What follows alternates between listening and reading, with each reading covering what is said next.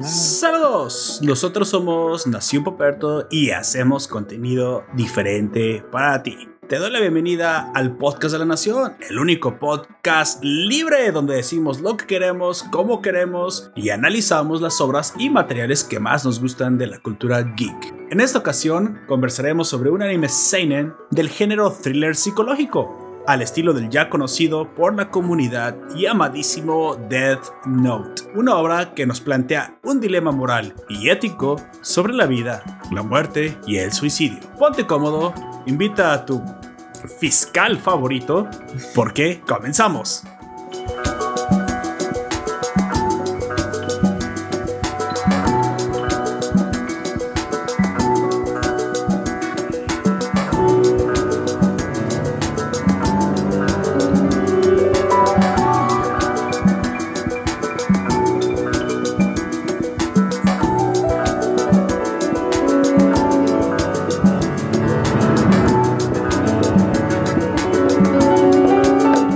Música de thriller psicológico donde una chava mata mucho y un tipo tiene que evitar que ella, que ella mate. No sé, ¿eh? Quiero garuga. ¡Eso! Es curiri. Exactamente. Ay, un ninga ninga.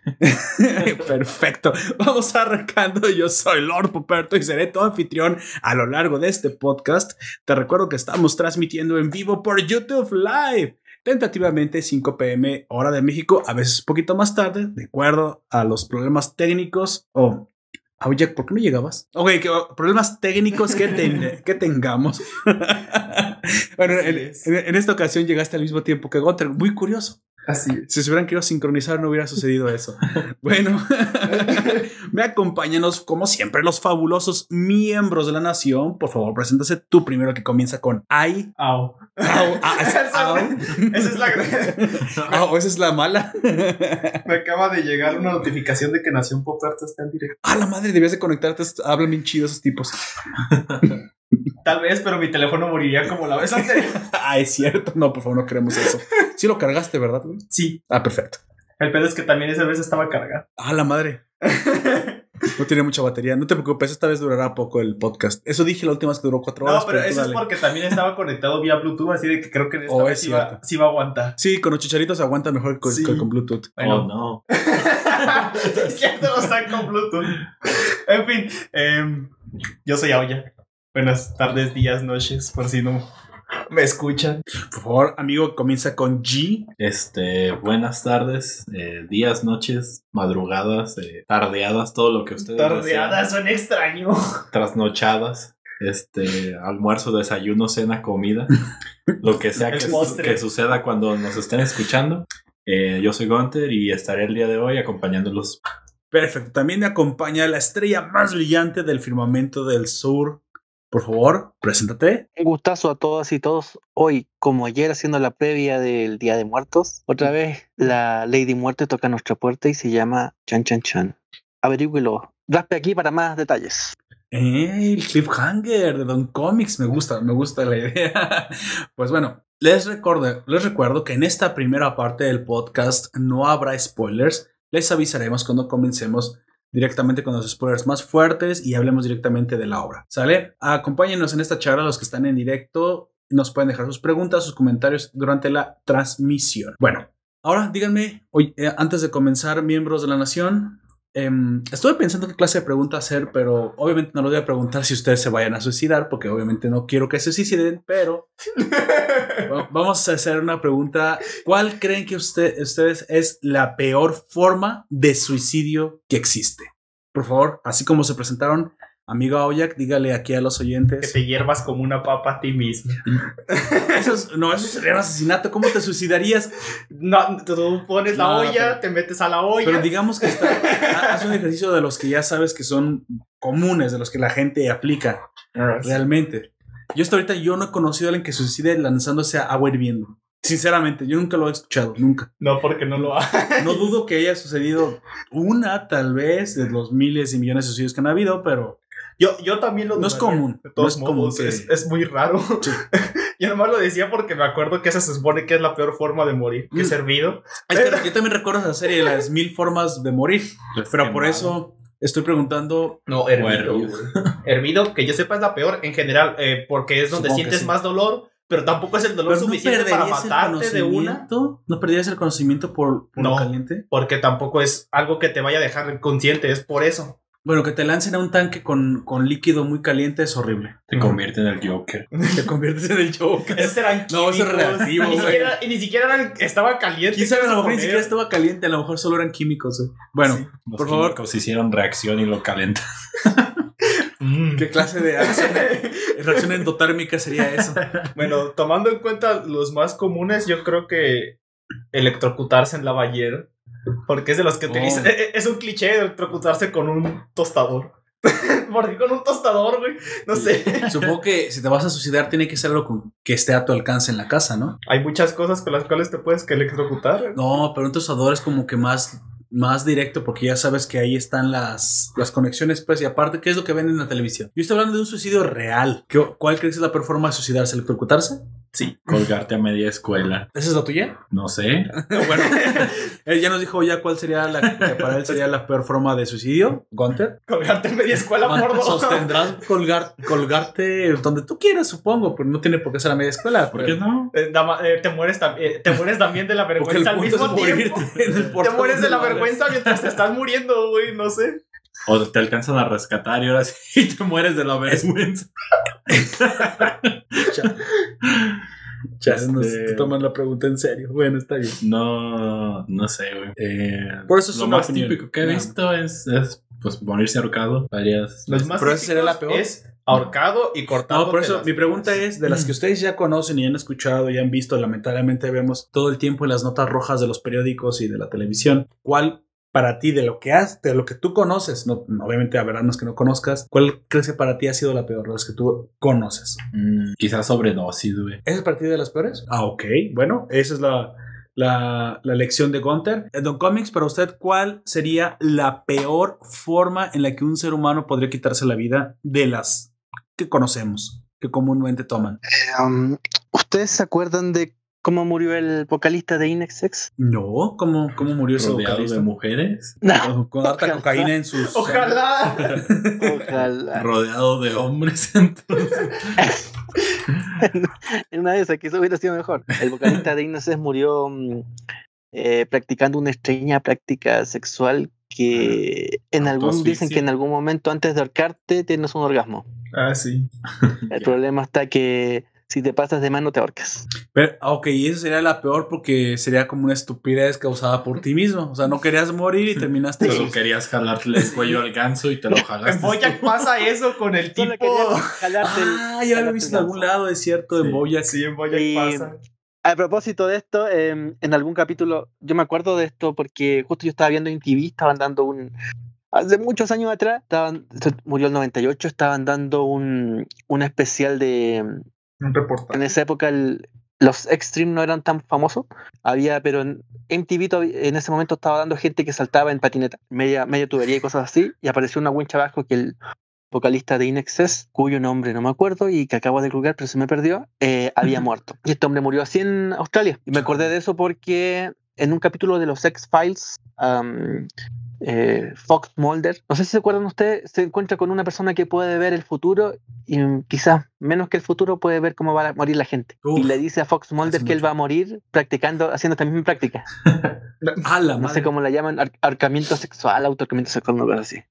El problema está que por lo que nos cuenta em, David Duchovny de su biografía, probablemente él va, sí, él va a morir así. Vaya. Bueno, perturbador. Que- Supongo. no, Perturbador. más que perturbador anticlimático, te imaginas, tú llegas con un vato que puede ver cómo mueres y tú siendo, no sé, un agente o alguien importante, dice, "Oye, a lo mejor me disparan o algo así. No, te asfixias Es mientras te la jalas. masturbador. Eso, eso es lo, más... Es súper anticlimático, El güey. El, más, el, la gente más famosa del FBI de los 90 muere autocándose buscando un orgasmo o, pela- o pelándose el ganso. Ok, bueno, ya lo escucharon. eh, Do- Don Comics recomienda que no hagan esas prácticas. No, bueno, eso no se les recomienda, pero ya les dicen que hay gente que se ha muerto así. Ya, ya lo que recomiende o no, ya no sé qué De hecho, puede- recomendar. Puede ser tan inmortal como un rockero, pero te puedes morir así. Ah, bueno, ya. Morir a los 29. Bueno, ve- 27, ¿no? No, Sí. eres a los 29, ¿no? No, es a los 27. 27. 27, 27 me acuerdo que era así un número. Nos vemos en 6 años. Digo, Nos vemos en seis años. Chingados. bueno, ahí lo tienen, gente. El, Las peores formas de morir. el, el vocalista de Inexes. Mejor. Pero a ustedes les suena, han escuchado Inexes, ¿no es cierto? Tan viejo no soy tampoco. Muy probablemente sí, muy probablemente sí, pero no, no ubicaba esa historia muy claramente. Michael Hutchinson murió a los, nació el 60, 70, 80, 90, a los 37 años Mm. por eh, pelarse el ganso con una cuerda en, el, en el cuello. A la madre, bueno, eh, ya lo escucharon, la gente se muere de eso, este, No lo hagan. no, no lo agarras a... O hazlo con cuidado. Probablemente contrata una prostituta antes, cosa que ella vea que está ahogando y te está te libere. Tal Bueno. Chale, los cuernos, ya comenzaron las fiestas patrias, bueno, no patrias, sino, ¿qué serán estas? A mí se- en mi ca- por mi casa se escucha todo el tiempo así. Oh, Espera, creo que no son cohetes. No sé. No, esos son cohetes, creo que... Sí, durante el podcast van a escuchar un poco el festejo de... de- muy probablemente ya comenzó el, el fin de año ¿De para esas muertos? personas. No, es que no es el Día de Muertos nada más, No, sino que... es Mire, sobre todo a partir de octubre en adelante, los el último trimestre del año, muchas ah, comunidades rurales, pueblos e iglesias en México tienen le su fiesta. a sus santitos. Ajá, esa es la fiesta patronal. Ah, fiesta patronal. Esa. Así es como se llama. Entonces, aquí donde yo vivo, la iglesia que corresponde a nuestra señor, no, no recuerdo cómo se llama la virgen de la iglesia más cercana aquí a mi comunidad. Señora, creo que es la señora de Fátima. ¿Quién Sí. sabe? Se me hace, que- creo, eh, creo, creo recordar que es la señora de Fátima, entonces creo que le tocaba la fiesta en esos días. Entonces van a escuchar que, pues bueno, ya, ya están festejando. Y cualquier excusa, no importa, güey, cualquier excusa es buena para festejar para el mexicano, güey. Para Por mi casa. Por mi ca- es curioso porque se- Eso- siempre se escuchan balazos, pero cuando se eh, acerca diciembre, que es lo de la Virgen y todo eso, y también por entre medio está el de San Francisco de Asís, creo que se llama el, sa- el santo, que de ese hay un templo cerca donde yo vivo. En ese lo que se- no son balazos, sino son cohetes. Son balazos, son. espero O sea, que sean durante cohetes. todo el año son balazos, pero solamente en esa época, la que es el, Ah, el- el de son- San Francisco, son cohetes. Es que, qué No balazos, abrazos. Así es. Abra- sí, no balazos, abrazos. Así es. Bueno, como, eh, ¿qué te ¿Tú me has parece si vamos a la. la que tú crees que es papioso? Ah, es cierto, no lo he dicho yo. Mm, déjame pensarlo. La peor forma. Normalmente suelen comentar a las los hombres. Eh, en el suicidio, las mujeres suelen usar métodos menos letales. los hombres suelen usar métodos más letales. Eso es una estadística, no lo, no lo digo yo. No digo yo, lo dice la Lo ciencia. dice la ciencia. Así es. Y dentro de esas es porque los hombres solemos usar estos métodos más, más rápidos, o sea, que te acaban de un día para otro. Abre tu cerveza, no pasa nada. Si la escondes es peor. Tu, tu mamá te va a pegar por esconder. Una te va a pegar por esconderla y otra por tomártela. No, lo que no crees que se escuchara en el micrófono tan fuerte. Sí, yo prefiero no tener la mía. Bueno, el. Yo creo que volarse los sesos, güey. Creo que esa es No la creo peor, que sea dolorosa, güey. Yo no estoy hablando que sea dolorosa, para mí es la peor, güey. Ah, bueno, sí. y Para que sí lo debe- sí. Y sí, debe ser eso. Bueno, al menos un, durante un momento debes doler. Menos de un segundo es dolorosa porque después ya no, ya no hay nada. Y, y aunque sobreviva, sigue sin haber nada. Yo acordándome. Es que obviamente estoy, estoy poniéndome en el punto de quién se fuera a matar. Y obviamente yo no lo haría de ninguna forma, pero esa sí está como de mucho valor, ¿no? Porque tienes que jalar el gatillo. Luego hay gente que lo ha hecho con una escopeta, así que Y simplemente. sale- Perdón por el sangrerío, dijo la nota de suicidio de aquel otro artista que no recuerdo el nombre. Es cierto. ¿Quién fue? A propósito de eso, que saludar a Ale. Guch y Juan José Job que nos dice que el que yo digo que es eh, Michael Hutchinson murió como murió Kurt Cobain, no, Kurt Cobain se jaló otra cosa en la boca, Sí, una escopeta recortada. ese fue con una escopeta recortada. Sí. Pero Sí. el que yo les digo que puso las notas de suicidio tampoco, no me acuerdo el nombre, pero él fue con un- no fue con una escopeta recortada, fue con una, digamos, para términos simples, una escopeta completa, la cual hace más... Yo también y no puedo recordar el nombre del grupo. Más, complica- más complejo el. No puedo recordar el nombre del grupo, pero sí, él dejó una. De hecho, se le acusa a su compañero porque parece ser que fue incitado por otro, otro, ¿te acuerdas? Que fue incitado por otro músico a hacerlo. Sí, era, eh, eh, era un, un metalero, un, que hacía met- pu- metal puro, eh, de eso sí me acuerdo. Pero, este, cuando... Un fundidor. no, pues, pendejo. Hablamos de música. El güey. gran soldador que. gran, gran, gran soldador. Así se llama el de robots, ¿no? El gordito, Sí, güey. El gran soldador. No, pero sí me acuerdo que también le, No este... recuerdo cuál es el grupo. Si alguien está ¿Lo en el, en el directo y recuerda o en los comentarios nos puede dejar quién fue ese grupo. Y el culo, si no te das un balazo. Jalo. Sí, sí, sí, sí, fue En el muy. Eh, do- me parece que es do- Doña Aleguch. ¿Sí? sí. Doña- Aleguch es una No doña. sé si sea Doña, habría que preguntarle. Don Ale. No, no, no, Doña. No, no Doña. Pregunta, Es y el, chica, ¿y solo el que pollo? hasta donde yo sé. Ah, lo que pasa es ¿Qué que como esta vez pollo? estamos tres, tres en el mismo, en el mismo cuarto, A veces el pollo se buguea. obviamente, obviamente no nos puede seguir a tres la cámara, entonces pusimos un perrito que cuenta como la representación pictórica del espíritu de la nación. Todo eso. Ok. No me pida que lo repita. Juan José nos saluda, chavos, y nos Saludos, dice que ahorcado se sufre mucho. No sé si sufre mucho, no lo he intentado, pero sí sé que no llega hasta el cielo. Si te abarcas. Sí, hay que ver. eh. Llegas al clímax, no al cielo. bueno, si no te pasa. Si te arrojas, nos dice que si te arrojas de un Bueno, peñasco, sí. corres el riesgo de sobrevivir, como Sí, en pero- Midsummer. Eso no la vi. A la madre. No sé qué es Si, si te mueres ahorcado por ti mismo, ¿te vas al cielo o al infierno? Al no, infierno. yo sé que infierno. no entras al cielo. O sea, yo lo que aprendí de Constantine de Keanu Reeves es que todos los Ah, sí. suicidas se van al infierno. güey. Sí. Entonces, Ah, bueno. También en la Divina Comedia lo dice. o sea, no lo aprendí de misa, ¿te fijas? güey?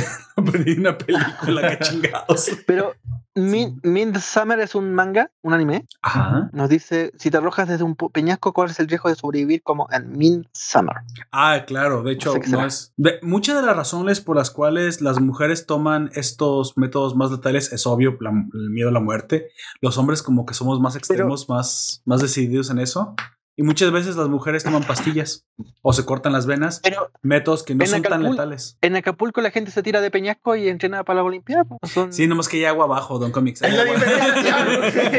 Esa es la diferencia, Ahora, en. Acapulco te empujan de un peñasco, probablemente sea narco y no va a llegar a la Olimpiada. Ah, exactamente. Eso es otra cosa. Sí, la Eh, mayoría de los peñascos en Acapulco terminan en agua.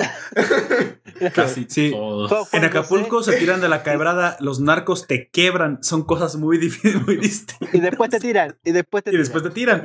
Ah, ¿ves? Unos te tiran, unos se tiran de la quebrada, otros te quebran y te tiran, güey. Y otros te tiran. Nada más. Pero esos son otros Bueno, Los chicos. perros. Los perros. Dice- ah, no, ese fue, ese fue el de los copetazos. De Inés se llama Michael Hutchins. Y Eso. Alex Bush nos dice que es un gato, o una gata, o un gato. Ah, es cierto, es La cierto. palabra, el, el ¿Es un término gato es multiubico en Argentina. Es Solo se perrito, lo definió. Alex Bush. Yo digo que es un perro. que no Yo digo que es un gremlin. Bueno, No lo alimento ni le doy agua porque tengo miedo de que se vaya a convertir en monstruo. Juan José nos dice que Midsummer es una película que yo no he visto Oh. y la peli se llama Midsommar. Veanla. Midsommar. Ah, sí. Chan, chan, chan. A ver, yo no la he Es visto. una película de terror. Mm, ok, Eh, le voy a dar una he vuelta. escuchado muchas reviews de ella, tampoco no la he visto. Le voy a dar una vuelta. Bueno, avanzamos con. eh, le voy a pedir que cuando haya comentarios en YouTube me haga el favor, Don Comics, también de estar al pendiente, ya que lamentablemente por alguna razón el No se ve. excelente software de YouTube, estoy siendo cínico y sarcástico al mismo tiempo, no me permite ver los comentarios a veces en tiempo real. Dale clic en la flechita por si las Entonces, dudas. a ver, Sí, ahí está. ¿ya aparecieron? No. Nos ignoró el software. Así que por favor, a- apóyennos con los comentarios, ¿sale? Yo eh, comentaré algunas cosas que nos dejaron en las redes durante la semana, porque se nos han acumulado unos cuantos, sobre todo en el grupo de la Nación. Hay unos avisos que también hay que dar. Tenemos un, un miembro que es itinerante, que a veces participa, a veces no participa. Él es el, el miembro que le gusta hablar de videojuegos. Eh, recordemos, ¿cómo se llama? Quaker. Quaker. Nos, nos habló alguna vez de Doom, cuando él estaba pasando el Doom Eternal. Por ahí tenemos un podcast si les interesa de ese videojuego. Él nos narra su experiencia jugando y un Ah. poco de la historia de, la, del, de Doom, de toda la saga de Doom. Pero también ahora él eh, quiere, eh, emprendió una iniciativa en el Grupo de la Nación para compartirnos cada cierto tiempo. A mí me dijo que al menos cada viernes, no se iba a poder todas las semanas, pero nos quiere compartir un poco de música electrónica, ya que también tiene otras aficiones y se dedica a eso de ser DJ. Así Pues es. Bueno, ahí, ahí Fue. Dato tú, tú- fue- tú lo conoces un poquito más. Sí, fue DJ durante mucho tiempo en una discoteca de. Siempre ponía Ah. las mismas rolas Porque se las pedían, güey. Porque se las pedía. a huevo. Pon despacito, ya estoy hasta la madre de despacito. Y yo también ahí bien pedo en el bar que las ponía. Pero Este, me acuerdo, me acuerdo que una vez eh, iba llegando, estábamos en grupo, y si llegó bien emperrado, ya estoy hasta la puta, no, no me acuerdo cuál canción, pero no fue despacito, de, me la piden a cada rato. Chale, güey. ¿Qué pasó, Don Comics? Díganos un Yo les preguntaba si. Sí, les preguntaba si era más de David Guetta, este DJ era más de David Guetta o de. ¿Cómo le dicen ustedes? Eh, gru- grupero, de Mm, música grupera. No, es más de David Guetta, yo creo. Ok. Pero no, no creo. Sí, se ve Entonces, que, habrá que que, le, que le- que le apasiona mucho pues esta onda de, de todo lo electrónico, del techno, del house, cosas así. Bueno, ahí lo tienen. De hecho, estaba a punto de comentar que nos dejó en la página de La Nación, en el grupo, de hecho, en el grupo, ya su primer compilado. Así que yo les doy una, recomendación. Ya escucharon a los que los conocen más un poquito eh, su trabajo como DJ. Pues también le, le- lo lleva a compartir esto que él, él sabe hacer. Ya tenemos la primera publicación, así que pues bueno, vayan y darle cariño, cariño, cariño en el grupo de la Nación. Bueno, también tenemos otro comentario eh, de que nos puso José Luis LF curioso una noticia que salió que no sé si tomarlo en serio. Bueno, no se toma en serio.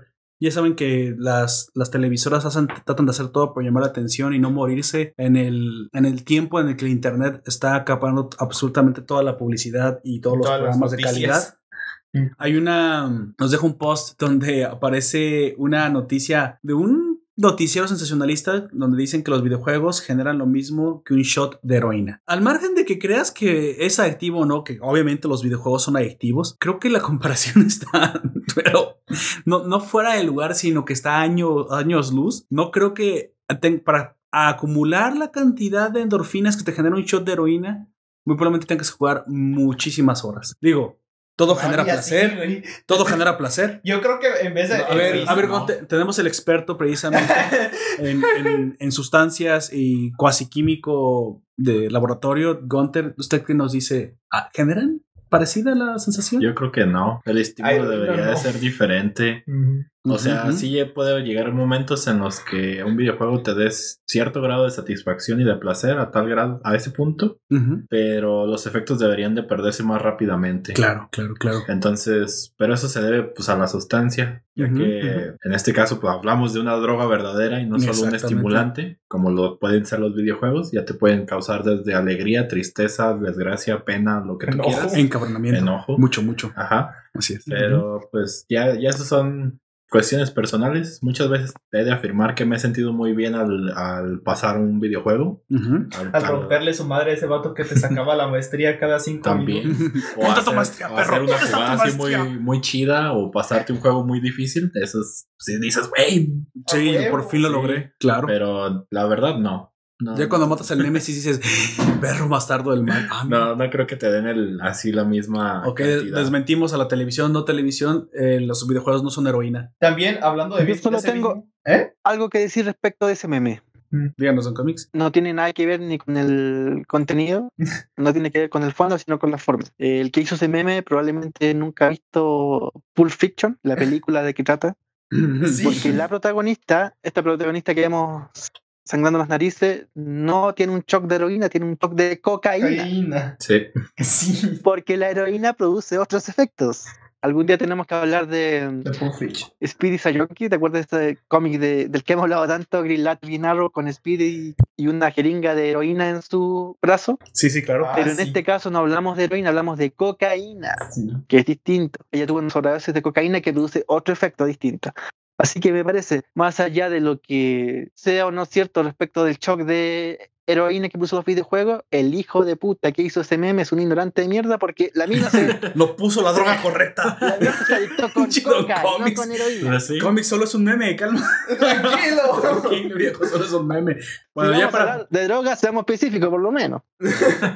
para, para finalizar, porque no acabaríamos de, de ver todo lo que nos pusieron ahora en el Foro de la Nación, yo nada más quiero eh, recordarles, así como nos recuerda nuestro oyente Javier Ortiz Flores, que este Día de Muertos se acerca y el pan de muertos ya, Ya está lo saben. viniendo. Ya lo Ya saben. una publicidad muy deliciosa. A mí el pan de muertos, he de confesar que es uno de los panes que más me gustan. Es, es mi droga, me encanta el pan de No he muertos. comido güey. pan de muertos como en dos años. ¿Y luego? ¿Qué pedo contigo? ¿Por qué? ¿Eh, ¿Qué pedo contigo? Güey? Vamos a hacer una posada donde Counter comerá pan de muertos. Yo lo garantizo. Eh, yo, eh, en mi familia, de parte de mi papá, hay una tradición no Mm. escrita en la que decimos a los niños más pequeños que el pan de muerto está hecho muertos de verdad.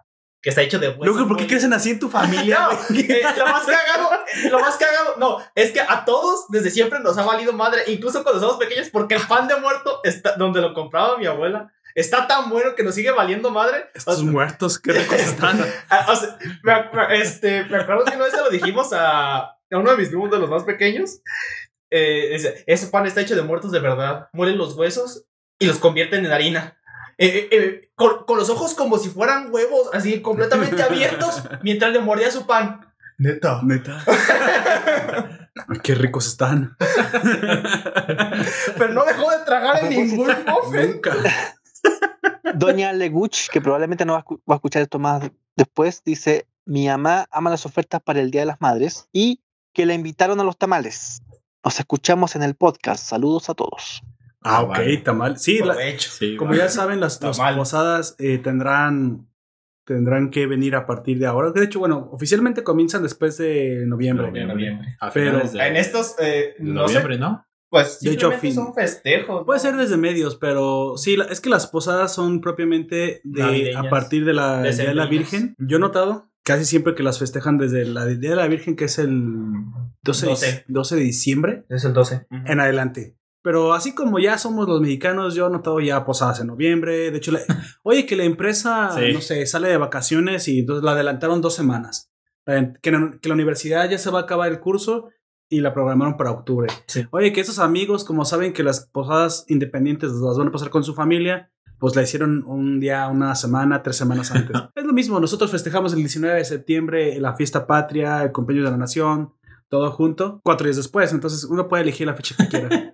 Lo que sí es que en el último trimestre del año comienzan las fiestas patronales mezcladas con las fiestas patrias, digo, fiestas este, decembrinas, mezcladas con las posadas, con... Lo que sí nos pasó Todas las delante, ¿sabes? Fue que dijeron traigan comida y todos trajimos alcohol.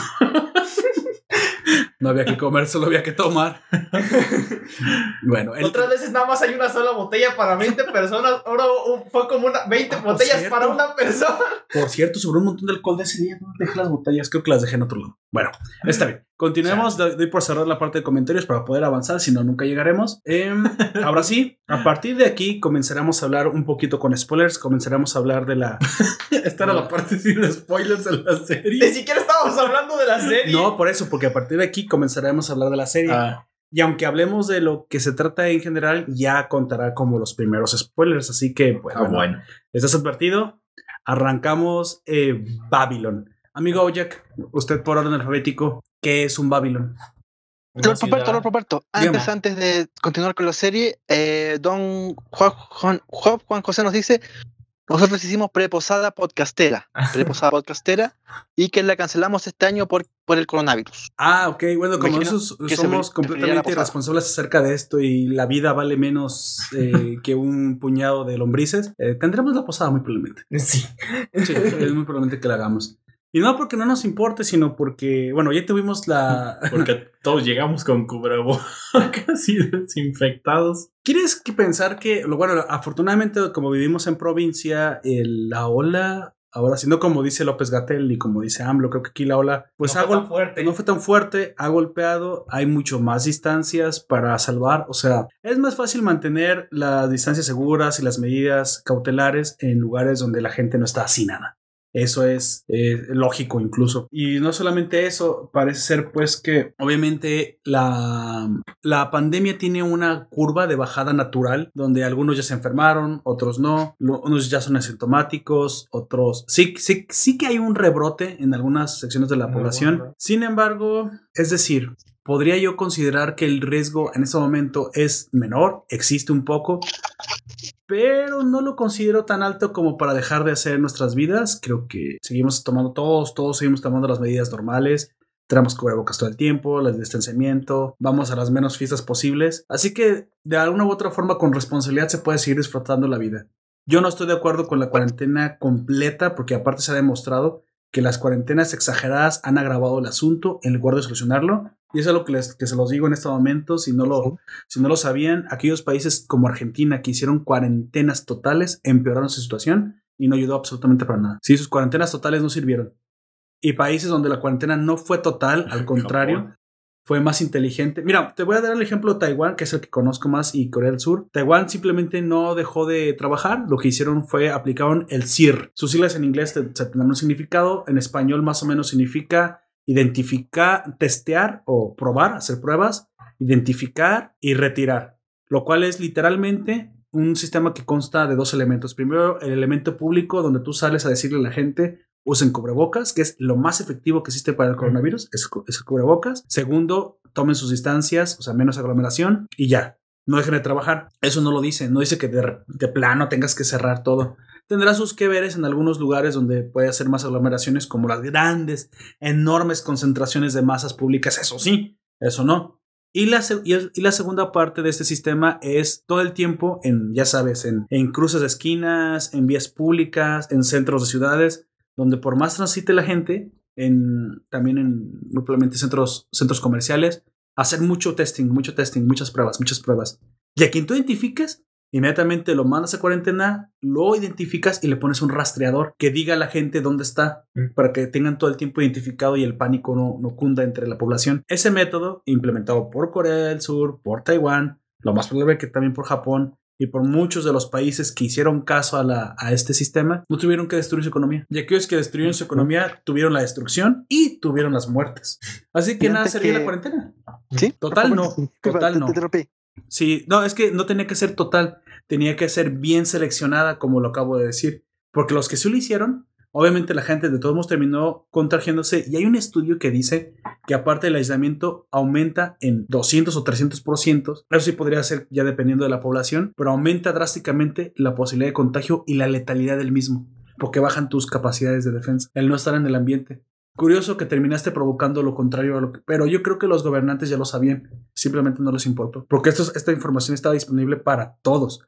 Desde Taiwán y Corea del Sur se corrió la voz. Los que no hicieron caso simplemente sabrán que sus gobiernos son unos asesinos. Y así yo les quiero llamar, gobiernos asesinos, porque ya sabían lo que tenían que hacer y no lo hicieron. Pues bueno, siga. que Lord Paparto nos siga comentando de su viaje y cómo le fue conociendo a las idols y a los K-popers, quiero comentarle lo que nos dijo Juan José. Dice que, pero a ver qué hacemos el año que viene, refiriéndose a las posadas, ya que estamos vacunados o estemos vacunados. Dice, pero a ver qué hacemos el año que viene, ya que estemos vacunados, esperando que estemos vacunados. Ah, claro. Espero que puedan ir a la posada. Me ¿Podemos imagino hacer que será algo? un ofrecimiento de crossover o ir a una posada.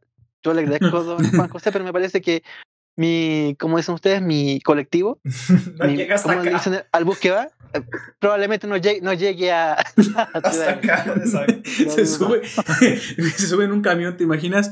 Este, ¿A ¿A dónde? va, joven? A México. A México. Mi camión no llega a Ciudad de México. A Plaza México. Muchas gracias, don Juan ¿No? A Ciudad de México. Fuera de paro, ¿cuánto tiempo será en, en carro de aquí hasta allá? Pues hay, hay una carretera que es la famosa Panamericana que Sí, supuestamente pero cruza. ¿cuánto será? Sí, mínimo serán dos días, ¿no? Hasta allá. No, yo No. creo que más, una semana Sí, un mínimo. güey. día, en un día tardas de llegar a. ¿Cuál es el que estaba a uno de Guerrero? ¿A Chiapas? ¿A Chiapas? Un día tardas ¿Un un día a llegar a Ah, Chiapas. entonces sí, es mucho más. y, y eso no, no está tan lejos. No, no está tan lejos. Y aparte, Yo si es sé que, que- llegas. ¿Mm? A Colombia es una semana. Bueno, Y de si Colombia hay que a pasar el Colombia, también Centroamérica, Sería que- más o menos una semana, así de que serían dos Sí. semanas. Pero yo creo que la forma Pero- más fácil de llegar a Don Comics aquí donde estamos es por barco. Bueno, obviamente.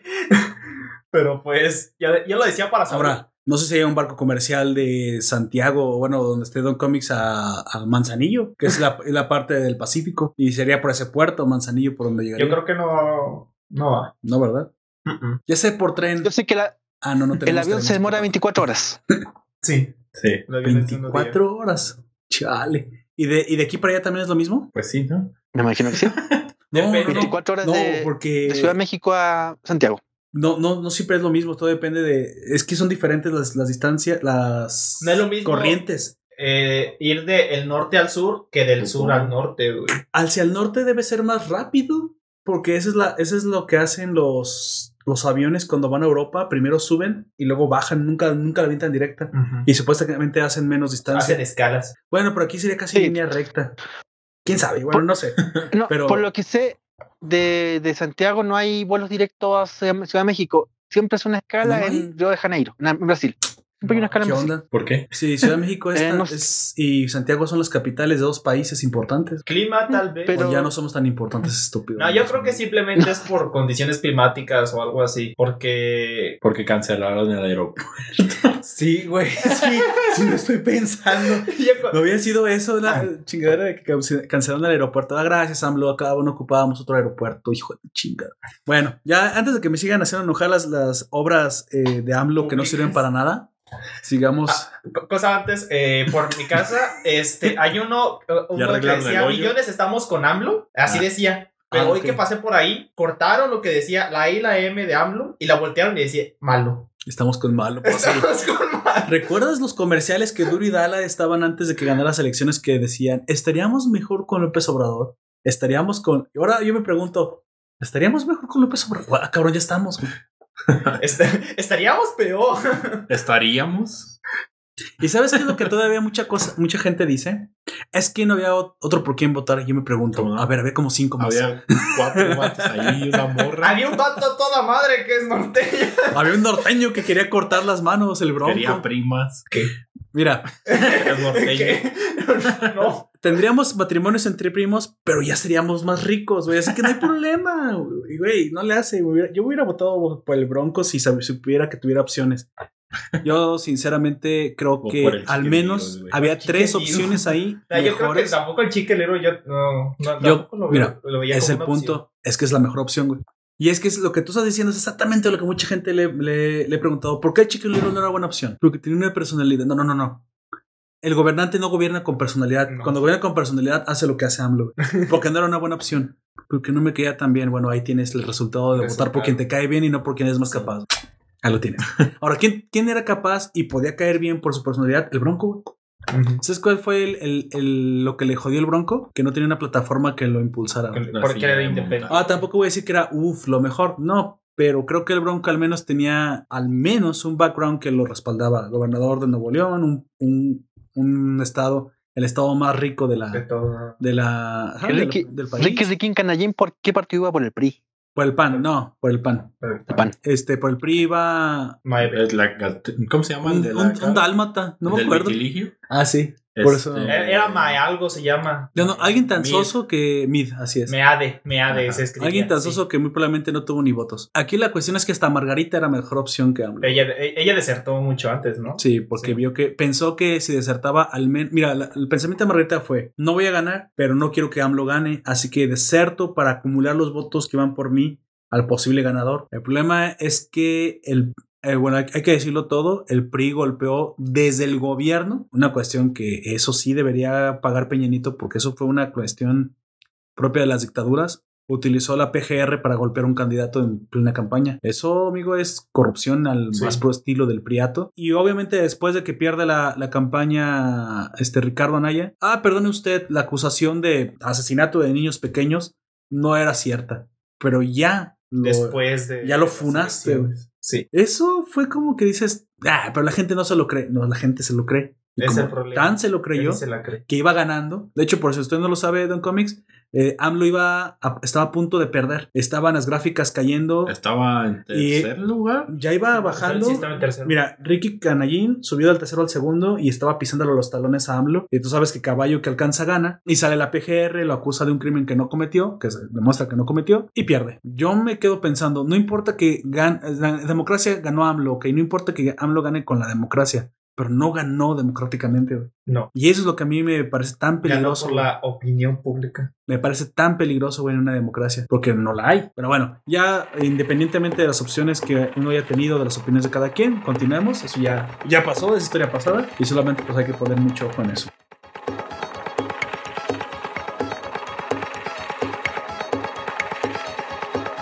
Arrancamos con Babylon. Ahora sí, arrancamos con Babylon. Amigo Gunter, hábleme de los datos técnicos de Babylon. Antes de arrancar, dígame qué, qué es, dónde se publica, quién lo animó, este, y por qué esa vieja está tan loca, güey. no, no te creas, eso va a ser después.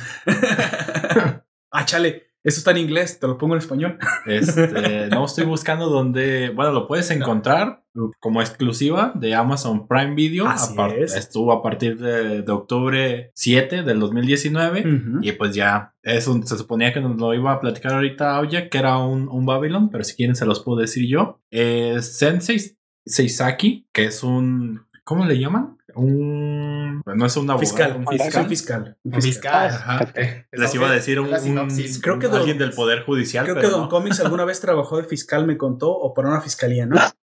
No, fiscal, una fiscalía. No. Hablamos de. ¿Cómo, cómo dices que se llama? Eh, Fiscal. El protagonista. Ah, Ah, Sensei seis- Saki. seis- Sensei Saki. Sensei Saki es un fiscal, pero un fiscal económico, dedicado Ajá. a delitos económicos. Y ahí Sí. va un giro más del Babylon, pero Gunter nos contará más. Así es. Y él se encarga, pues, al, in- al inicio de esta trama, de llevar un caso en el cual se están cometiendo, pues, cosas ilícitas de, de en, en una farmacéutica, donde, pues, los números no cuadran. Se sospecha de que hay sobornos entre varios políticos de conglomerados de, de empresas como constructoras y distintas, pues, sectores de la sociedad. Ujú. Y entonces, pues, se le da la, el seguimiento a todo, a todo este caso hasta que se encuentran con una muerte inesperada, que es, es un doctor de nombre Shin Inaba, Inaba, Inabe, Shin y Navas, como, como conejos. Ajá, que es, eh, pues, como les digo, era un, doctor. Y pues como esta farmacéutica estaba probando o querían lanzar al mercado una nueva Droga. una nueva droga, una nueva medicina, se, se da un indicio de que pues al parecer este doctor o no estaría de acuerdo o algo raro estaría pasando ahí y es donde toda la trama pues comienza a desarrollarse. Exactamente. Para Babylon la podemos también encontrar pues como su inicio como una novela que fue escrita por eh, Mado Nosaki e ilustrada por Sain y como contando con una adaptación al manga por Nobihide Takishita, la cual fue publicada en el 2019 y adaptada para la serie de televisión por Reborot y fue transmitida el 6 de octubre del 2019 y terminando en enero del 2020, el día 27. Y pues fue estrenada a nivel eh, global, mundial, en Amazon Video. Y pues ya, tenemos este, pues que es un thriller. eh, de, de- de detectives y pues con un género de suspenso como lo suelen ser Así es.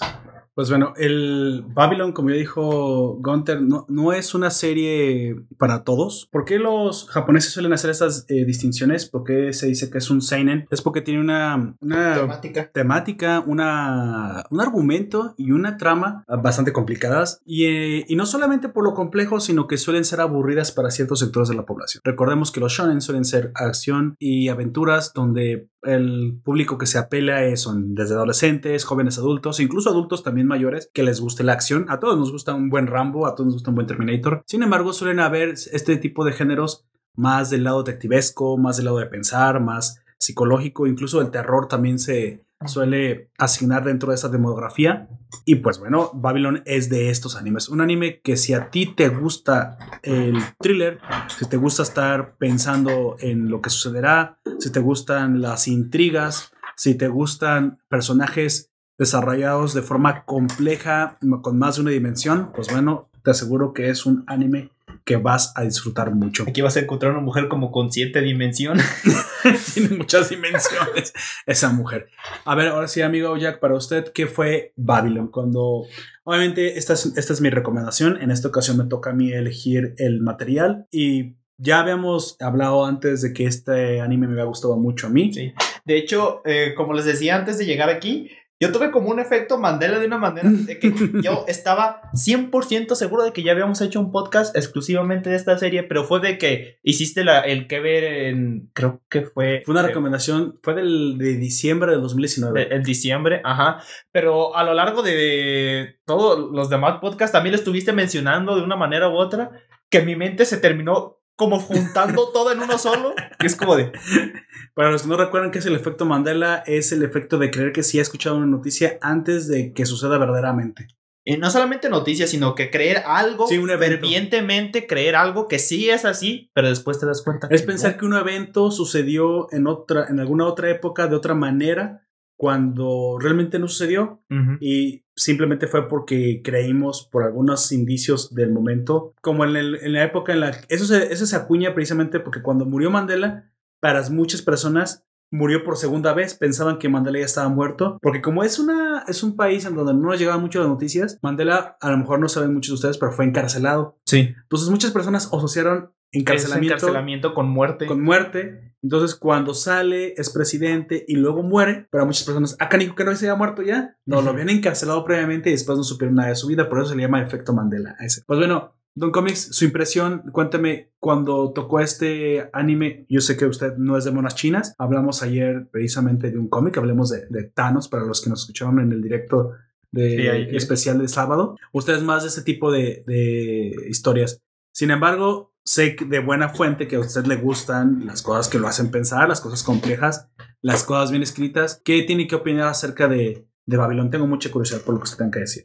Em, me parece que parte como, que hay un dicho, parte como caballo inglés, parte con un thriller, eh, como te digo, este fiscal, que es un fiscal de delito económico. En el primer episodio lo vemos que tiene que revisar más de 700 cajas con archivos contables de una farmacéutica, cuando al día siguiente tiene que em, hacerle una entrevista o pedirle el testimonio a, un, a uno de los farmacéuticos, a uno de los médicos farmacéuticos.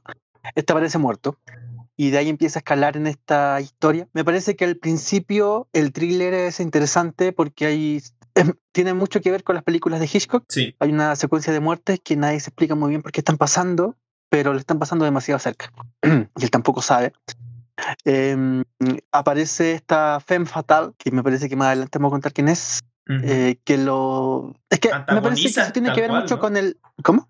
Lo antagoniza tal cual. Sí, me parece que eso tiene que ver mucho con el con el con la idea de ja- del japonés del, del anime. Probablemente si esto hubiera sido una gringa, eh, la femme fatal se hubiera vuelto al interés erótico sexual del, del fiscal. Ah, sí. Pero Sí, como sí. es una es una serie japonesa, él como que no la entiende o ella lo, digámoslo así, lo, lo culea intelectualmente y él no sabe qué hacer, pero como que no se conecta con esta femme fatal y ahí el thriller se diluye por otra parte.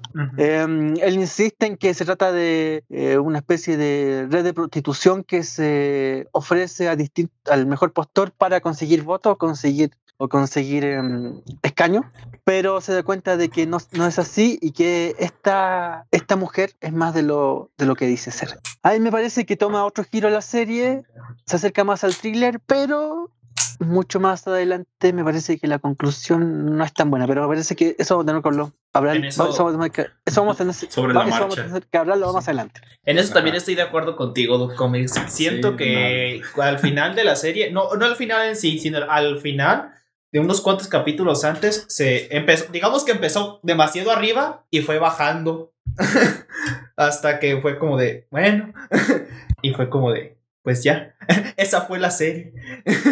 Sí, llega un, momento un- en la, en la serie en que creo que pierden un poquito ese rumbo de, de los planes de detective, toda la, la maquinación de las ideas de los personajes, porque si, lo- si los analizas a todos los demás, aunque sean secundarios y la historia pues se centre más en, el, en este fiscal, tienen como que lo adecuado a su rol que, que desempeñan ahí. O sea, sí parecen funcionarios que pues de verdad, ¿no? Que te encontrarías, a lo mejor no tan, no tan corruptos como en la realidad, pero este, sí, Eso también sí parecen Es triste que lo honestos. digas, güey. es triste, pe- pero que lo diga Gunter también eh, es algo que me pareció original en la serie porque siempre que muestran los políticos o los muestran súper corruptos o muy tontos que no saben ni qué están haciendo ahí Sí. y en esta serie no es así. Se trata como Claro, de pegarlos en a la algún- realidad, ¿no? En algún momento propone dar un giro al estas estas típicas películas gringas de la confabulación em- empresarial política. Sí, Aquí están flexibilizando leyes para meter negocio, pero a la vez los negocios no son tan posibles. El problema es que él siendo fiscal, el jefe de él conoce, conoce el plan general y él no, no es, no es más que el último que se enteró del plan. sí. Pero ahí, hay- pues, se produce un cambio extraño y terminamos con otra cosa que no está sentido totalmente y que a mí no me gustó por lo menos. Yo tenía una pregunta para usted, Don Comics. Es que, que me comentaban que pues eres abogado. Sí. Sí. A ver, este, a- que- en- eh, te ¿A cuánta especializas en algo. Te- o sea, Sí, en derecho comercial. En derecho comercial. ¿Cuántas este, Sí. empresas has mandado a la quiebra? El vato. Generalmente las empresas no se mandan a la qui- quiebra, las empresas se declaran en quiebra. Pero generalmente se, se utiliza como un recurso, como un solitas. último recurso empresarial, en ocasiones. Ah. Porque en ocasiones eso- también se utiliza como recurso para sacarse deudas por otra parte. Ajá, puedes evadir Pero- las, deudas. Sí, para sacar deudas por, como te digo, por otra parte, para evadir acreedores. Ya, Em, yo he visto, no he visto mucho, en Chile por lo menos, empresas, porque aquí hay una ley de, mira, cuando yo estudié había una ley de quiebras, Ajá. una compleja ley de quiebras, eh, hace unos, me parece que también habrá en México, 10 años, quizás menos, eh, aparece la quiebra personal. No sé si en México existe la quiebra personal, que es una No institución gringa. Aquí se los americano. personalmente, pero no sé si eso cuente. No, o de sea, hecho, en o algún sea, capítulo... legalmente no puedes ir a decir que estás en quiebra, güey. Pero, ¿quién sabe? Yo, ¿Tú sabes eso bien, Clarito? En- Yo no sé, es muy complejo ese- esa cosa, ¿eh? Eh, no, En eh, algún no. capítulo, no sé si se acuerdan, Bart Simpson compra como hartas... Eh, encuentra una tarjeta Ah, de crédito, o sea, se pasar por alguien, algo así. y Ujú. compra hartas cosas hasta que se da cuenta que la- las deudas lo, lo subliman y se declara en quiebra. Ujú. Sí, sí. El mismo, pero le terminan embargando las cosas, no puede comprar más, una cosa así. Bueno, eso, eso pasa con la quiebra personal. Probablemente las quiebras personales o el hecho de se repactan las deudas antes de la quiebra personal es más frecuente que la quiebra de las empresas. Vaya. Porque salvo empresas muy grandes, generalmente las empresas no quiebran. No es que no quiebren, sino que Es más las deudas de que llegan, suceda. la- las, les terminan embargando antes de que lleguen a un proceso general de quiebra. Sí, sí, a lo que nos está re- refiriendo en cómics no es que el- yo creo que es- voy a, a reverberarlo para la gente que habla español. O sea, los no es que las empresas no quiebren, de hecho, mucho más es común que a las empresas las embarguen, o sea, completamente terminen pagando desapareciendo. Y como las quiebras personales no pueden matarte, ni puedes, ni te pueden encarcelar, ni te puedes vender tú mismo para que te. Bueno, sí puedes, pero eso sería prostitución. Entonces contigo lo que pasa es que se tienen que detener, te embargan hasta donde pueden y simplemente renegocian contigo la deuda. Una vez que te sacan todo lo que pueden, esa deuda tiene un tiempo de expiración y expira. Con las empresas normalmente no, las desaparecen, porque lo que tienen empresas son sus activos y una vez le quedan todos los activos, la empresa Pues muere. ya no hay. ya no hay empresas. Y co-. Y como te digo, cuando se trata de empresas realmente grandes, Es probablemente muy- hablemos de un proceso de quiebra. ¿Por qué? Porque allá tú tienes un tercer factor y va más allá de las deudas, va más allá del emprsario, para los trabajadores. Como diría Tiene el capital fijo que está en la misma empresa. Ricos quiebran de Y forma son las empresas que quiebran. Porque, Vaya. por ejemplo, el- el- me imagino que ustedes también allá tienen más de algún almacén, algún, por último, alguna comiquería en la esquina que tiene rol, que probablemente es una sociedad por acciones o algo así, una figura jurídica, pero por muy mal que le vaya, esa empresa no va a llegar a quebrar, no porque no haga malos negocios, sino porque primero le van a embargar todo antes que se declare en quiebra. Sí. O sea, no las dejan quebrar. al último proceso de, de llegar a una quiebra porque no tienen ni una masa grandota de trabajadores, ni una masa grandota de capital, ni una más, perdón, de capital fijo, ni una masa grandota de creadores. Sí. Entonces, Sí. en, es- en eso yo he visto dos, tres quiebras. De, de- de empresas grandes, grandes, dos tres quiebras, más que eso una vez. Ah, ok. ¿Tu segunda pregunta, Gunter, para Don Comics? No era preguntarle cuántos divorcios había hecho, pero no se dedica a los no divorcios. se dedica a eso. Muchísimo. Eso, Hunter, créeme que he visto muchísimo. ¿Pero de usted ha mutuo llevado acuerdo alguno? y unilaterales. El problema está que uno cuando ve un divorcio de mutuo acuerdo eh, Parten las puede a la mitad. tramitar 70 años más divorcios de mutuo acuerdo y son todos iguales. Lo mismo los unilaterales. Generalmente los unilaterales, tú cuando hiciste el primero, sabes Ah. que de aquí hasta que te mueras, todos van a ser iguales.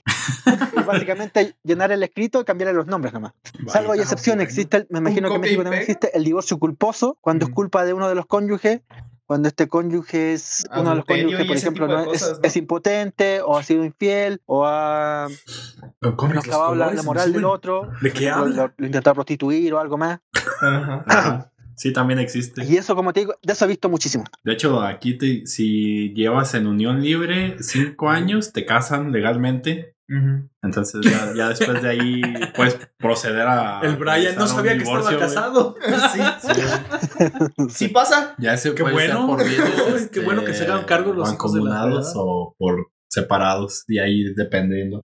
No existen por separados. No No, sé siento decirte, palabra, pero, no pero- existe. No, aunque tú digas, ante la ley no, no existe. No. Ya es mancomunados a la fuerza, güey. Porque si no dejas. ya- ¿Te Ah. acuerdas que te dije que la Antes ley, así era, hasta donde recuerdo. la ley protege a la mujer todo el tiempo, aunque digan las mujeres que no viven. Bueno, no las mujeres. Las mujeres normales estoy seguro que son inteligentes y saben todo esto. Las feminazis dicen que no existe protección a la mujer cuando es la más protegida ante la ley, güey. La más, sí. Pero bueno, continuamos. Yo les daré mi impresión. Obviamente soy el, el incursionador en este anime primero. Fui yo el que lo vio. En algún momento, bueno, quiero pensar que fui el primero que lo vio. ¿Ustedes ya lo habían visto antes, No. antes que se los comentara? Sí. Ok.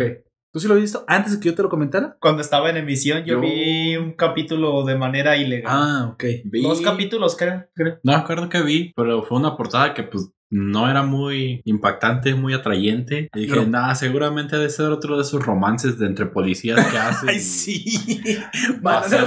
Yo cuando lo vi, como los vi bien trajeados, dije, ha de ser de el típico empresario que se enamora de una morrita o algo así. y cuando lo vi fue como de, ah, caray. Ah, canijo. No, yo por Yo- eso la pasé. Dije, no, hombre, ¿quién sé qué ha de ser esto? Hay que ver un, hay que ver un Isekai. Esto sí sé qué es. Un Isekai. Te quejas del Isekai, pero De, eh, como sabes lo que es. como dices, comentario al margen, en esta temporada, Hay, Al menos- hay muchos. no, no, no solo se cae, sino de fantasía en Ah, general, sí. así como con magia, por lo menos es el 90%. Sí, güey. Bueno, es el momento de la fantasía. Le di, Güey, güey, de todos los, de, digamos, 20 que salieron, le di seguir a 17. o sea, Yo nomás estoy viendo dos, güey. El de Higurashi no, Koko- no Koroni, el de las cigarras, la... que no es un remake, es una... Es, el, el- el creador dijo que no es un remake. Por- puede decir misa, güey. ¿Cuál es la verdad? eh, Es un remake. Incluso, incluso el nombre, se acabó. el nombre eh, allá en Japón es incluso remaster. distinto. Aquí les se lo pusieron para que no se confundieran, güey. Pero el nombre incluso es distinto y te enseña cosas que no habías visto en la anterior. Mm, Oh, no. O sea- que ver las dos. No, no, no, no es necesario que veas las dos. Ah. Eh, si ves que en la primera el protagonista es como la representación del jugador de las novelas Ah, sí, visuales, aquí, solamente Cambió, sí. ¿Se, se, se siente un cambio? ¿Ahora sí es un anime? Sí. Mm, sí, no, o sea, sí va a haber Sí, varios, Se siente más. se siente más animesco, eso sí, pero A eso me dijo- refiero, güey. Se Este- siente menos tú y más él. Ajá, porque eh, no, pero, pero es porque dijo que es- nos centráramos en cómo veía las cosas Rena, güey, Sí. la chica del traje blanco Ok. con el gorrito. Bueno, bueno.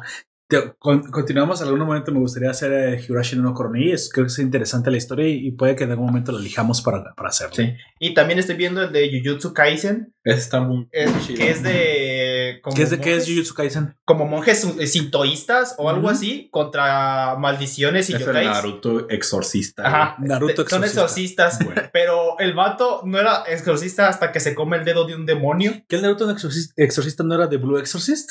No. No, porque se utiliza espadas y todo esto. Este, Es el Kirito exorcista. porque este sí utiliza, digamos, Mierda. un poco más magia a comparación del otro. güey. Hablando de Kirito, sabes que acabo de continuar y ya estamos hablando de otra cosa porque pues, no me dejan porque así somos. Este, continué viendo, ahora sí, Ahora que ya se acabó. que ya se acabó, Alicization, güey. Ya arranqué Alicization. Ya voy En algún lugar, Kumatetsu va a estar. Sí.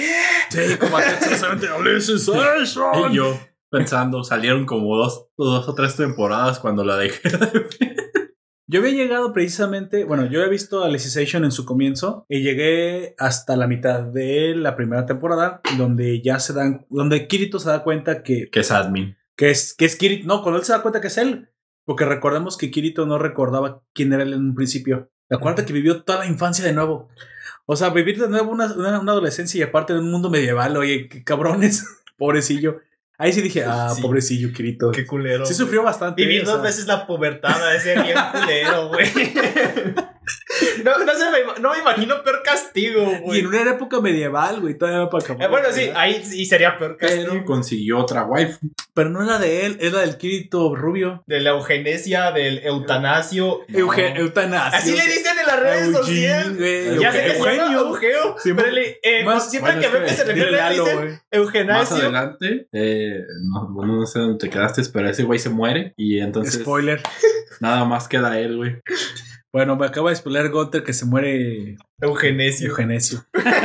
bueno, donde yo voy, eh, gracias, supongo. A mí me expolió todo eso, Kuma. No, yo apenas voy donde se acaba, bueno, donde le dan la misión a Requerito de que eh, acabe con la pontífice porque el sistema no va a tolerar la, la invasión de lo, del mundo oscuro. Hasta ahí. Porque lo acabo de comenzar a ver de nuevo. Ahora, Sword Art Online, para bien o para mal, es una serie que ha sabido, creo que ha sabido evolucionar. Se lo le voy a conceder eso. No se parecen a las otras temporadas. No, Y creo que esto está bien que no se parezca. Y afortunadamente. de hecho ya está mucho más cerca de hacer la conexión con Axel Ward. Entonces, bueno, yo creo que, miren, es un ¿No sabías, Gunter? Es un pe- ándale, ¿qué se siente? ¿Qué se siente? Es que yo pensaba que era con otra serie, güey, pero Lucha nunca me de acordé cuál spoilers. serie. Se muere eh, Es que eh, yo pensé yo ya que la sabía era- desde hace mucho, güey. ¿Cómo Bueno, se llama? El de Haxing. Pensé que era con esa. No, pero es Y con Axel luego me, era, hay otra que también son como de juegos online, pero no me acuerdo cu- cómo se llama, entonces De no hecho, sé cuál es. Eh, como La que continúa. extra, ahorita no me acuerdo cómo se llaman, pero dos de los personajes que son parte del juego y que están relacion eh, conocen a Axel son descendientes Mm, de los de, eh, que estuvieron relacionados con Con Sam. Ah, con Euge- Eu- Eugenio o Ya. como digan de- Eugene, y Ya lo y veré. Ya lo veré. De hecho, miren, al final yo lo que quiero decir es que es una muy buena serie shonen. Creo que es un buen shonen. Sinceramente, para odio que le puedas dejar caer, es un buen shonen. Es entretenido, tiene buenos elementos, eh, es un buen isekai, que aparte es un isekai. Mezcla muy bien los conceptos de videojuegos con la fantasía. Así que bueno, al fin y al cabo, no voy a ser un detractor. Me gusta, creo que hay mejores, sí, pero está muy bien entretenido. Digimon es un isekai, güey. Sí. ¡Ay, la madre!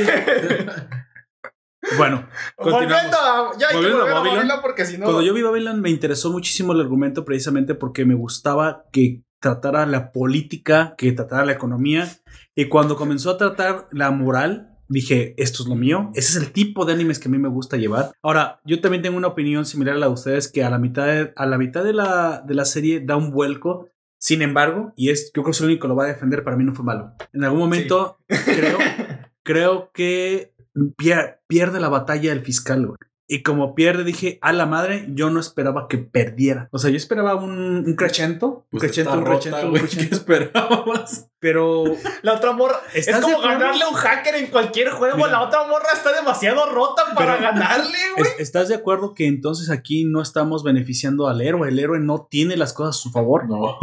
Aquí el fiscal se enfrenta contra un poder muy superior a él y solo tiene su mente y, sus, y, sus- y su sentido de la justicia. Eso es lo que me gustó mucho. Babylon no te trata bien como, como, Como como, espe- como espectador. No te trata bien. De hecho, te Tampoco hace- debería. Por Y es que es un punto bueno. Yo diré, ¿eso sería malo? Es, es su, origi- su originalidad al fin y al cabo fue la propuesta que tuvo. Tú puedes pensar que se convirtió en otra serie, que bajó de lo que llevaba. Todo eso lo puedes pensar. Yo me imaginaba que tan pronto tratara a la mitad de la serie el argumento directo del suicidio, dije, no, a mí se me hace que este va a ganar y aparte, póstumo a esto va a haber otra cosa. Y de hecho no, no me equivoqué. Fue una serie completamente diferente cuando involucran a los Estados Unidos. Ujú. Dicho eso, Babylon ah, en un principio nos muestra, como dijo Gunter, una farmacéutica que escala muy pronto a un problema político, que escala muy pronto a un problema moral y que escala muy pronto a un problema de terrorismo internacional. y, en ese, y en ese grado lo, hasta, lo hace bien, o sea, escala bien. Lo que pasa es que nosotros, como se nos plantea el fiscal, creemos que el fiscal es un héroe. No, el fiscal es una víctima más de, algo esto. imparable. El protagonista nunca es el fiscal. El protagonista. Si no lo- el protagonismo es. ¿Qué es Babylon? Babylon no es la ciudad. final esta- Es el relator de, del- de esta amenaza nomás. Exactamente, es, es solamente un, un testigo más de lo que está sucediendo. Babilón no era esta Era ciudad. una ciudad en la que todos hablaban distinto. Esa es la sí. torre de Babel, güey. ya sé.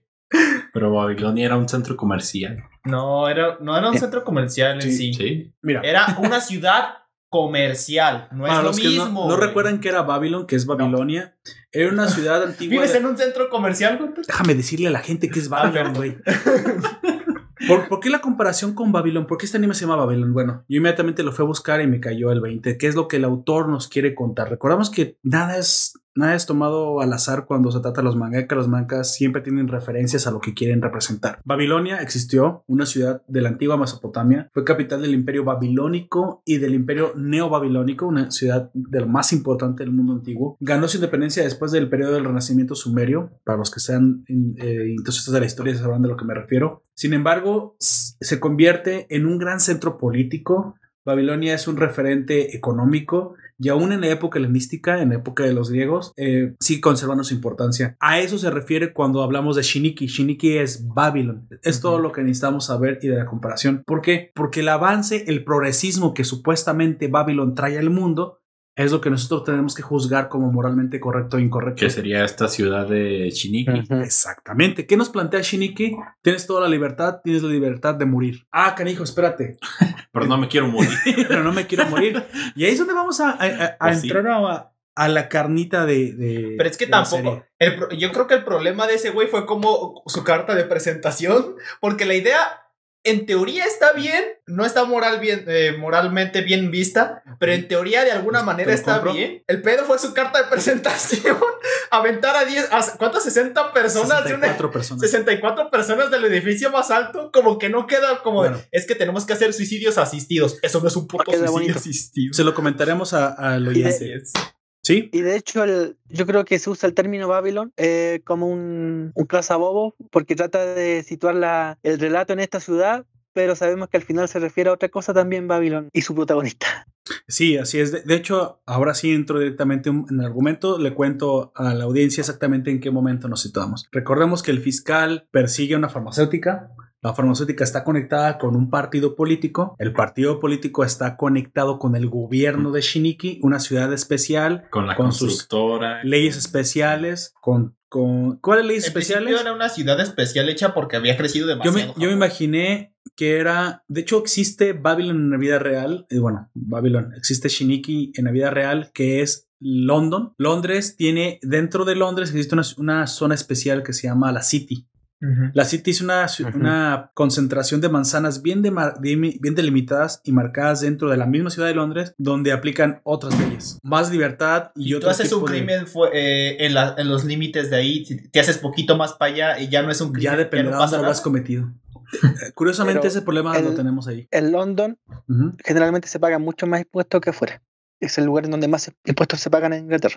Pero en la City los impuestos Y son se, bajos. y se pagan, y se pagan impuestos. No, se pagan impuestos si tú quieres meter un auto, un auto privado, tienes que pagar un peaje especial. Si Exactamente. comprar un televisor, En el mundo real lo- tenemos el ejemplo de Lo- la ciudad especial en de la City, que es la ciudad de London dentro de London. O de Londres, pues sí, no no nos queremos ver muy gringos. Shiniki es así. Cuando el fiscal encuentra que en Shiniki hay algo conectado turbio entre la farmacéutica que él cerró y, el, y un político que investigaba, se da cuenta que literalmente hay un plan de la élite política y de los candidatos a alcaldía de Shiniki en el que piensan hacer que un joven candidato gane ya que tiene ideas muy buenas para la ciudad.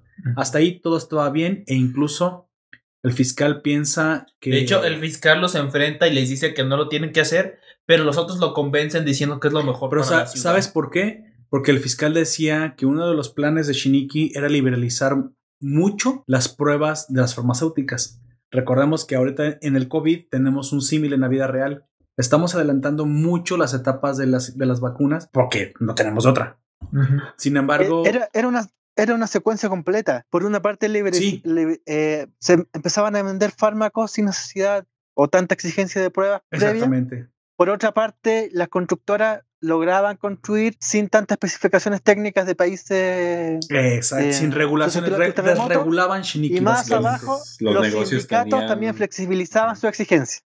Ahora Sí. tú te preguntarás, ¿eso es bueno ¿eso es malo? No. No, no, bueno, te voy a contar la experiencia Es que. como cuando preguntan algo y, no, eh, con- y la respuesta es, co- eh, No. es muy Güey, es como compleja. cuando pregunté en el grupo, ¿quieren una hora, dos horas o tres horas de podcast? Sí. Yo, qué chingados. Sí, que. ¿Sí qué? Fal- falta un, falta un, dat- un, un factor a esta ecuación. Antes de eso, se han sucedido dos asesinatos o homicidios. Ujú. Y eso Pues está, sí. eso está volando mientras este fiscal conversa con los políticos respecto de Ah, sí, de hecho no lo mencioné porque solamente lo quise conectar conceptualmente, pero la, la razón por la cual el fiscal llega con los políticos es que hay un asesinato que conecta la farmacéutica con los políticos. Y luego Pero le bueno. matan a su compa, pero. Pero ya, ya, ya lo escucharon, pero me gustaría más, mucho más conceptualmente escuchar lo que Gunter Este- tiene que opinar acerca de lo que, Bueno. de la regulación de las Cuando dijo, no. Hab- hablando de del compita, antes de pasar a eso, pasan dos capítulos y después se le olvida que tienen compita, Sí, sí, sí. que sí. tuvo un compita y Se le olvida su, Ya. su pana.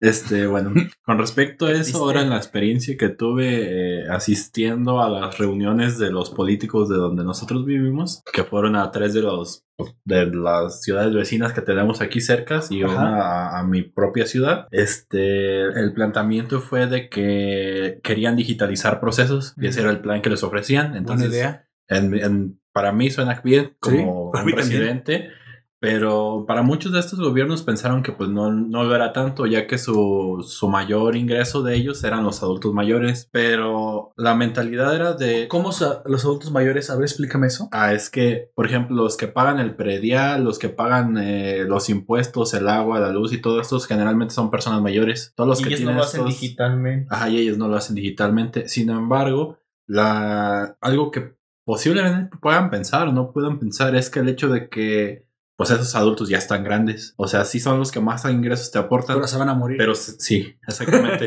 Van a cambiar de generación. Y entonces generaciones anteriores, a lo mejor unos 30, 40 años, eh, quizás no tengan la misma facilidad con la tecnología, Pero, van, pero, Pero sí tienen- pueden aprender. pero lo sí más pueden fácil. aprender más fácil. ¿Y qué se diga de las generaciones Sí. que vienen atrás? Sí, sí, claro. O sea, van a aprender mucho más fácil y van a poder desarrollar con más naturalidad estos procesos. Literalmente eso tiene fecha de caducidad. Pues sí, pero bueno, eh, una de las ventajas que se buscaba plantear con estas eh, mejoras digitales es el hecho para las empresas, güey, que una empresa pudiera abrir de una manera muy sencilla su, su negocio, su local, lo que tú gustes. ah, que sea, claro, claro. y que sin que haya tantos trámites, y entonces eso de qué manera afecta la economía.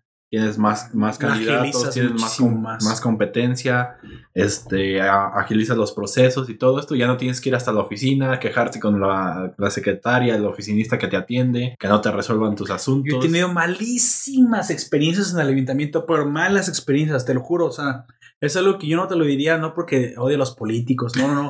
es porque literalmente esos burócratas, al no tener el incentivo de, de ofertarle un buen servicio al público, te tratan mal, te tratan a destiempo, te tratan como quieren, no te quieren atender. Y yo lo he vivido en carne propia. No lo diría si no lo hubiera, si no me hubiera pasado. De hecho, curiosamente, y es de lo que quiero hablar bien, por lo que sí me ha pasado bien, que cuando yo vivía en Guadalajara, fui a sacar mi fiel. Para los que no saben qué es una fiel, es básicamente tu firma electrónica para que puedas facturar.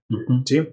Es un- con la que haces timbrados y todo Todos los que trabajan saben que es una fiel. Obviamente, ya, ya saben que, que existe. Bueno, en Guadalajara tuve que hacer una cita electrónica. Qué curioso, no, me- no me ha tocado la, el- el- la experiencia. Pues llegué, me atendieron justo en el momento, o sea, ni un minuto más, ni un minuto menos, y ya.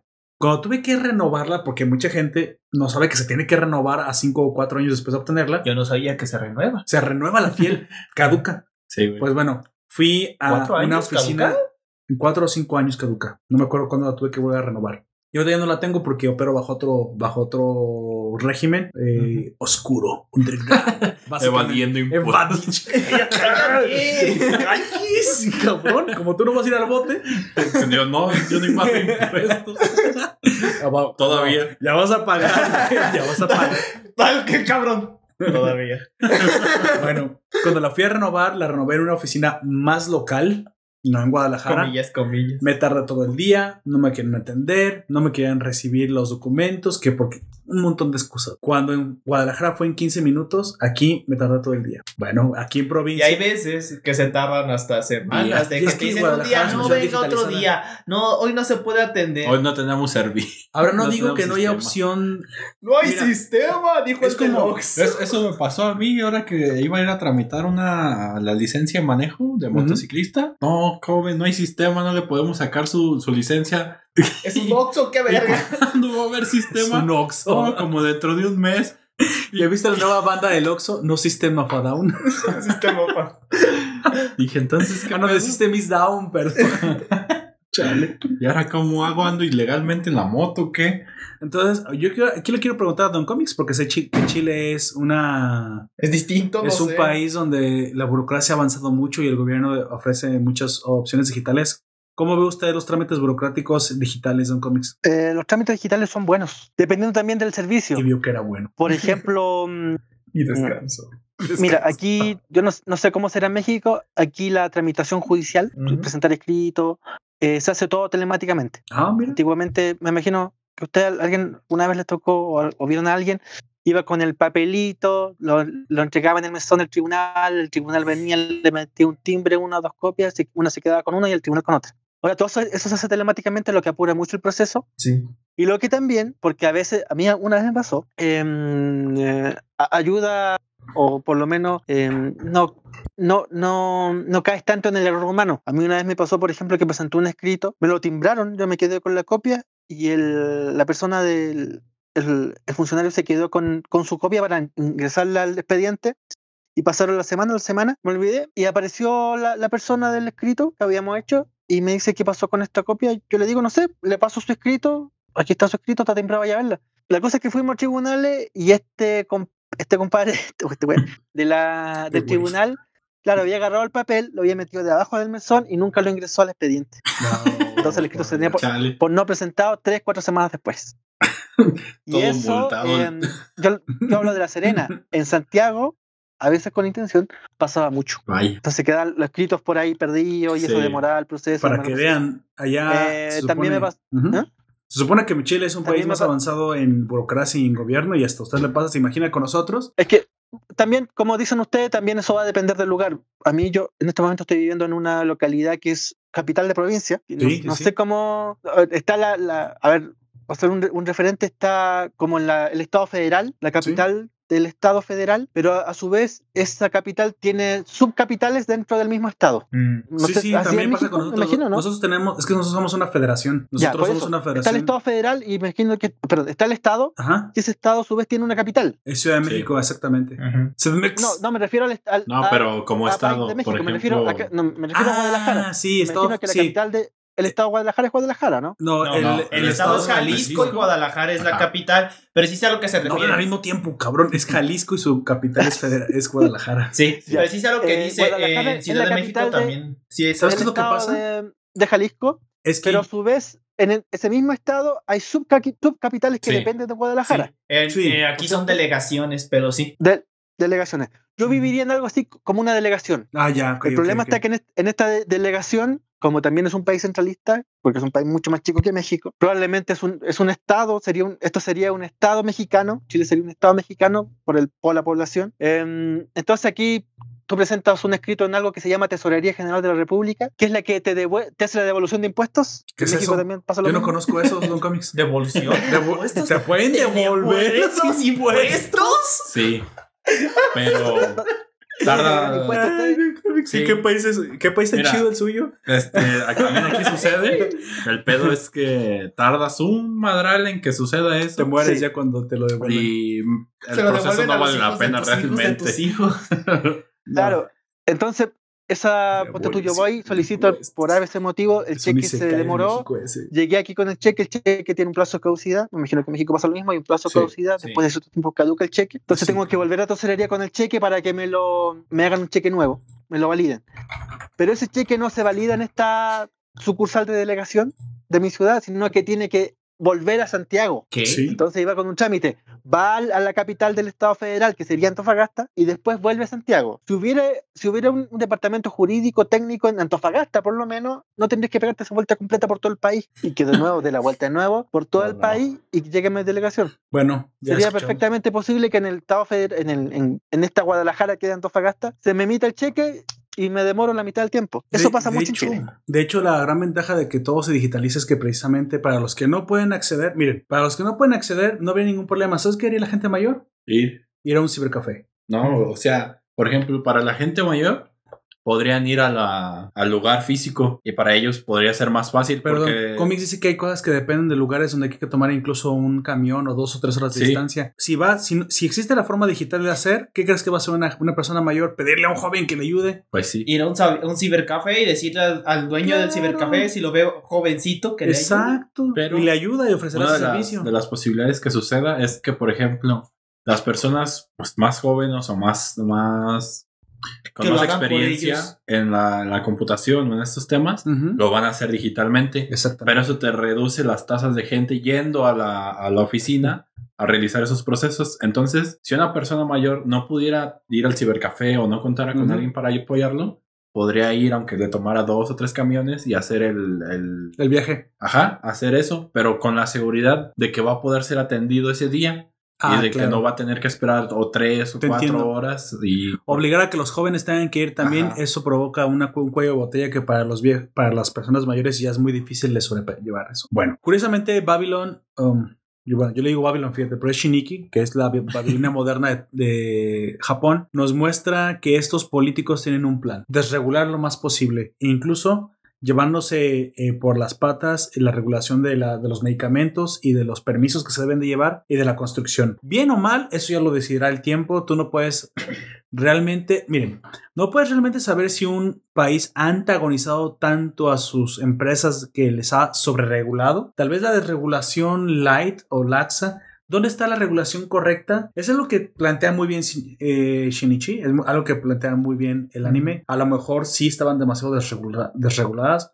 Ya veremos qué sucede. Pero uno podría pensar, espérate, espérate, pero las regulaciones existen por algo. Son necesarias en algunos casos, como el de las farmacéuticas el específicas. ca- en el caso está sobreregulado, no tendrías que mejor eh, especificar exactamente dónde está sobreregulado. Bueno, es algo que apagógicamente, te digo, golpe de ideas unas contra otras, lo veríamos. En un futuro un edificio desregulado se caería pues sí. y lo tendríamos que ver con el tiempo. A lo mejor no, porque a lo sí. mejor la ley es tan vieja que se quedó en prácticas viejas y los nuevos edificios requieren menos tiempo para ser construidos O también en requieren verdad. nuevas tecnologías que no estaban contempladas. Entonces, a veces, no a veces, muy comúnmente la ley no evoluciona tan rápido como evoluciona la tecnología. Entonces, yo pensé que por ahí Fíjate. Shinichi lo estaba haciendo bien. Sí. Donde vimos que eso se estaba utilizando con otros objetivos, era también en la tercera patita de, esta, de este este proyecto gallo, no sé. De este, de este proyecto Shinichi que tiene tres patas, la pata de la construcción, la pata de la medicina y la pata de la legislación, que es la de regulación de leyes. Y entonces, como puedes pasar leyes más laxas, cuando el fiscal tiene que aceptar que eh, los partidos involucrados en esto están todos de acuerdo para que gane un candidato en especial y él tenga nuevas ideas, como que no le hacen demasiado caso al hecho de que haya encontrado personas muertas. De hecho, yo noto que aquellos que le dicen, no, pero es que a lo mejor eso no Les se relaciona. madres. Pero mira, para su jefe sí le dice, mira, nosotros realmente no, lo- no los íbamos a matar, no, no, no tenemos ninguna absolutamente nada contra esas O sea, personas sí queríamos aparecieron echarle a la madre, pero no, no tan pasado de lanza. A ver, tú sigue investigando eso que a lo mejor no está conectado con el candidato que queremos que gane, que recordamos que, que es el más joven, el que tiene 30, Itsuki. 30 años, Itsuki, Itsuki. que después vimos que sí estaba conectado y que realmente el fiscal había encontrado algo, algo Sí. muy turbio y que luego sus jefes y los políticos también ven que fueron manipulados, bola de, de incrédulos. Vemos que Itsuki gana la alcaldía y lo primero que hace es que quiere desregular y no solamente quiere desregular, regular, quiere pasar una ley pro suicidio. Sí. Y ahí es donde comienza verdaderamente Babylon, que no, que no comienza como arrancó, que es una redada, una farmacéutica y que nunca te imaginas a lo que se va a dirigir. Eh, no sé, hay algo Nunca, que nunca supimos qué pasó con las leyes de Chi- ¿cómo se llama? Chiniki, Chiniki. pueblo. Pasaron, todas pasaron de un cómics, pasó incluso la de suicidio. Pero sí no supimos qué, fue el sí futuro de. Chiniki, si fue el te ejemplo de. Japón y se o se Sí. quedó simple- simplemente en el Cuando pueblo gana el debate pasa la ley. que el primer pueblo que dictó leyes Ah, sí, sobre pero el eso después suicidio. de que se destapa lo el de que suicidio. su hijo. Sí. favorecido. Y ahí, o sea, el planteamiento de la serie, pues escala de una manera eh, peculiar, al menos para Sí, mi gusto. Eh, sobre las leyes de suicidio, hay leyes, hay lugares en el que es ilegal suicidio, el suicidio y la pena, por eso es la pena de muerte. Sí. Es que sí, güey. O Generalmente sea, eso pasa en países como intentaste suicidarte, eso lo contemplan como un intento y de homicidio. países Entonces, em, como el intento de asiático. homicidio está calificado Oye, con la entonces pena yo de muerte, pregunto, si no lo logras, ya ahora te matan Sí. por haberte intentado suicidar. Sí. O lo logras o te El matan. problema es que tu método iba a ser indoloro, güey, tal vez. Y el que te hace el estado no lo es. Es una estupidez. Bueno, a ver, Don Comics, ¿iba usted a hablar acerca de eso? Ah, no, eso que dice mm, Aoyak sucede mucho en países islámicos Sí. y en países em, asiáticos que excluyen China y Japón. India también se excluye de ahí. Por ejemplo, en Indonesia, es que en Indonesia el- o en Indonesia, Tailandia, el, se entiende que el habitante, el ciudadano tailandés o quien habite en Tailandia, le pertenece al rey. De ahí va el castigo al suicidio y a muchos otros delitos que aquí no son delitos en Occidente. En cambio, en Occidente lo que se pena es el auxilio al suicidio y la falta de auxilio. O sea, cuando uno va- ve que alguien se va a tirar, también eso va a depender de, de mm, o sea, una persona común y corriente no está obligada a prestar auxilio, pero Sí. sí, por ejemplo, un funcionario público como un policía, un médico, sí tendría que De estar hecho, obligado a detener a esa persona o intentar es- detener a es- esa persona que se va a suicidar. Mm. En De Occidente no está, en Occidente no, generalmente no está penado la, el suicidio, pero sí el auxilio al suicidio y la falta de auxilio. Y eso es lo que, eso es lo que también te dice aquí el, el manga cuando tratan de cuando tratan de, mm, de situar lo, lo que hace este alcalde en este delito de cooperación al suicidio. De hecho, aquí en donde nosotros vivimos, el suicidio asistido está es completamente ilegal, creo. Sí. Ni siquiera los médicos pueden ayudarte, eh, aunque estés en las Ah. últimas. No, tampoco. Mi mamá trabaja No, porque en, creo- en el sistema Creo que de... depende. No, Depende. no de depende de nada. Es ilegal completamente. Vaya. No, a- Es aunque que ese sería aunque- homicidio. Sí, sería, sería homicidio. Aunque te estés muriendo y ya no haya ninguna forma de salvarte. Si tú desconectas, Pero si haces la petición, pero, eh, aunque hagas la petición, La eutanasia terminas en la cárcel, güey. No importa, no importa cómo lo hagas, seas policía, seas un médico, vas a terminar en la cárcel si haces suicidio asistido. Así es aquí en, nues- en don- en nuestra bonita comunidad. Nuestro país, de hecho. No, no, eh, no, de hecho es solamente en el estado en el que estamos. Hay en otros estados en los que sí se puede hacer cabrón. por el lado médico. Te estoy diciendo que si no, aquí, no en todo. No, pero cuando dices aquí, yo te entendí aquí donde vivimos. güey. Obviamente, No, obviamente. que en eso otros es la- lados sí se puede. tú- No. Quiero Pero hablar algo médicamente, güey.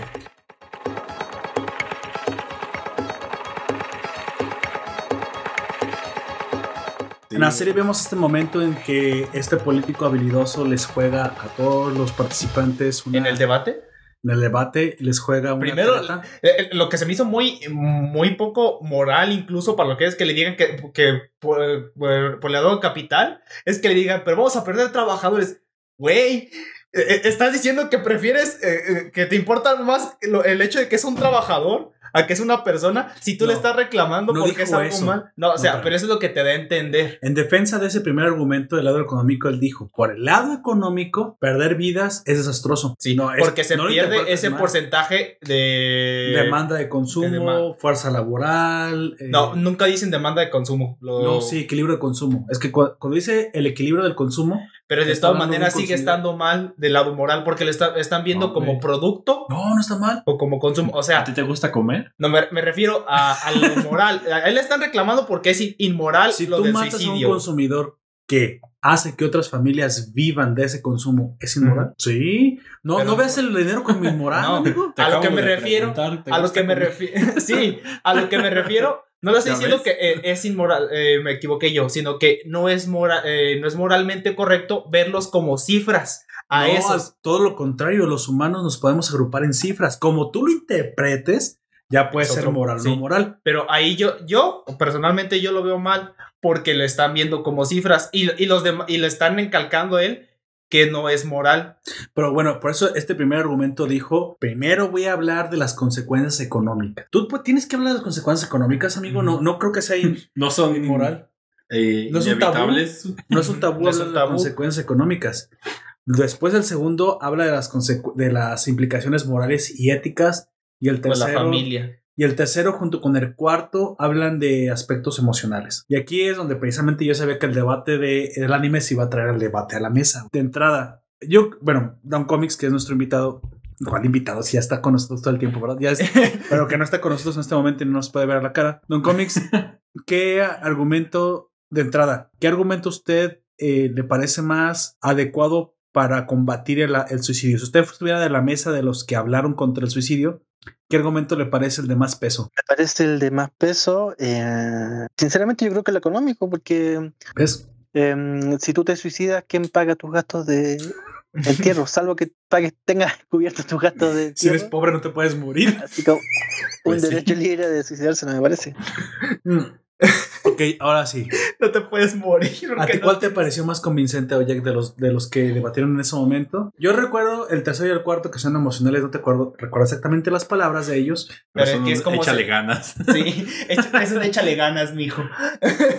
Prácticamente. Pero yo creo que, a pesar de es- a que sea una échale ganas, mijo, yo creo que sí es incluso eh, uno de los más. eh, es el que yo siento que tiene un poco más de peso. Porque e incluso si hablamos también ¿El de. económico? de- no, el, el échale ganas, el, Incluso- el ex candidato, el que termina perdiendo la. la Ah, eh, o sea, el decir, el cómo afecta Ah, eso a las familias. Porque Ajá. incluso eh, hablando económicamente, alguien con el ánimo bajo no va a producir lo mismo que al- alguien con el ánimo normal. Ni alguien muerto.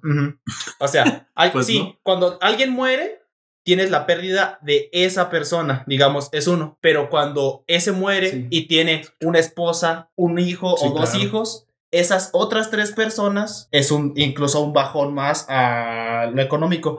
Pero aún así, independientemente de lo económico, yo siento que ese es un peso todavía más grande. Porque aunque ese tipo ya esté convencido de que la única salida para él es el suicidio. Es algo egoísta. Es completamente egoísta porque... Itsuki no lo dice así, güey. Ujú. Más No lo dice a, así. a ti te acusa como egoísta el hecho de que no de que no que, le des él las tome su decisión. libertades. Porque es, eh, eh, a pesar de que somos seres, queremos ser seres individualistas, nos vivimos en una Yes. sociedad guiño guiño. Social. Así es. Y Pero es eso nos curioso, güey. sí, a- afecta sobre todo a los niños, güey. Que- Específicamente a los niños que... Pero si estás soltero y solo, sí Ah, puedes hacerlo. Bueno, si está soltero y solo, tal vez eh, tiene papás, güey. Si sus papás siguen Y vivos... si estás huérfano, güey, Eh. no tienes novia ni novio, te vives solo. Ni perro no que tienes te ladre. perro. De, de alguna manera, incluso tus propios conocidos, al hecho de no verte o simple, el simple hecho de saber de que te suicidaste, güey, aunque no tengan ninguna relación contigo, sigue siendo un peso, güey. Por eso- pensando quién vendría a mí Pero el, pro- progresismo Yo, de Itsuki, o no.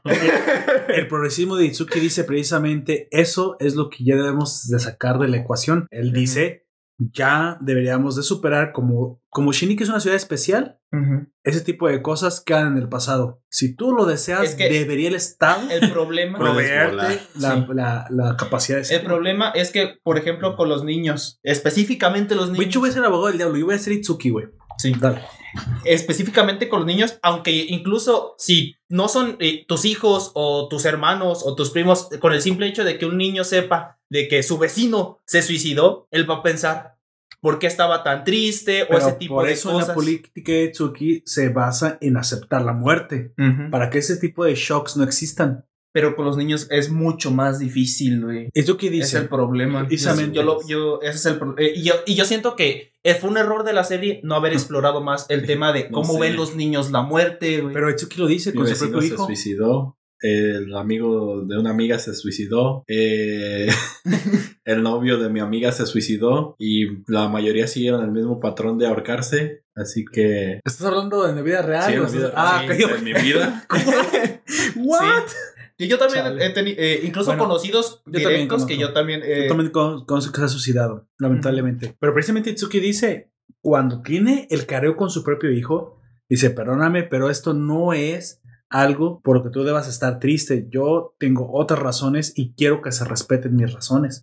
El punto es que el niño va a sufrir, pero estamos, Itsuki está evaluando que el sufrimiento del niño a la pérdida de un padre es menor al sufrimiento y a la, y a la pérdida del derecho de la decisión del humano. Estamos perdiendo en un ámbito en que solo porque el niño no quiere, tú no puedes tener tu derecho. Y esa es exactamente la ley por lo, por lo cual ahí en ese momento la votan. Vela como el- la- una ley del desarrollo de libre personalidad, que es de hecho la que se basa también Itsuki está. para argumentar Para argumentar todo esto. con el- la postura de la legalización de la marihuana, que le dicen A nadie se lo obliga, pero se le permite. Pero se le permite. y ya, y se bajaron los índices de, de su consumo en países donde estaba legalizada. Eso es cierto. Donde se legaliza la marihuana, Sí. De hecho, a pesar de todo lo que estoy diciendo, no estoy en contra de la ley, güey. Yo es- Qué curioso, porque estoy a punto de decirte algo con lo que voy a destruir la ley. Yo sí estoy en contra, nada más que estoy jugando a ser el abogado del diablo. Sí, ya, ya sé, ya lo habías dicho. Pero a pesar de todo, por como está planteada en la serie, no la veo mal. Pero ¿sabes Sim- por qué es Simplemente falacia? estoy, eh, estoy, eh, estoy recalcando las cosas Sí. que podría hacer. Aunque tú quieras desligarlo de la sociedad, el hecho de que alguien que se muera está mal o que el suicidio está mal.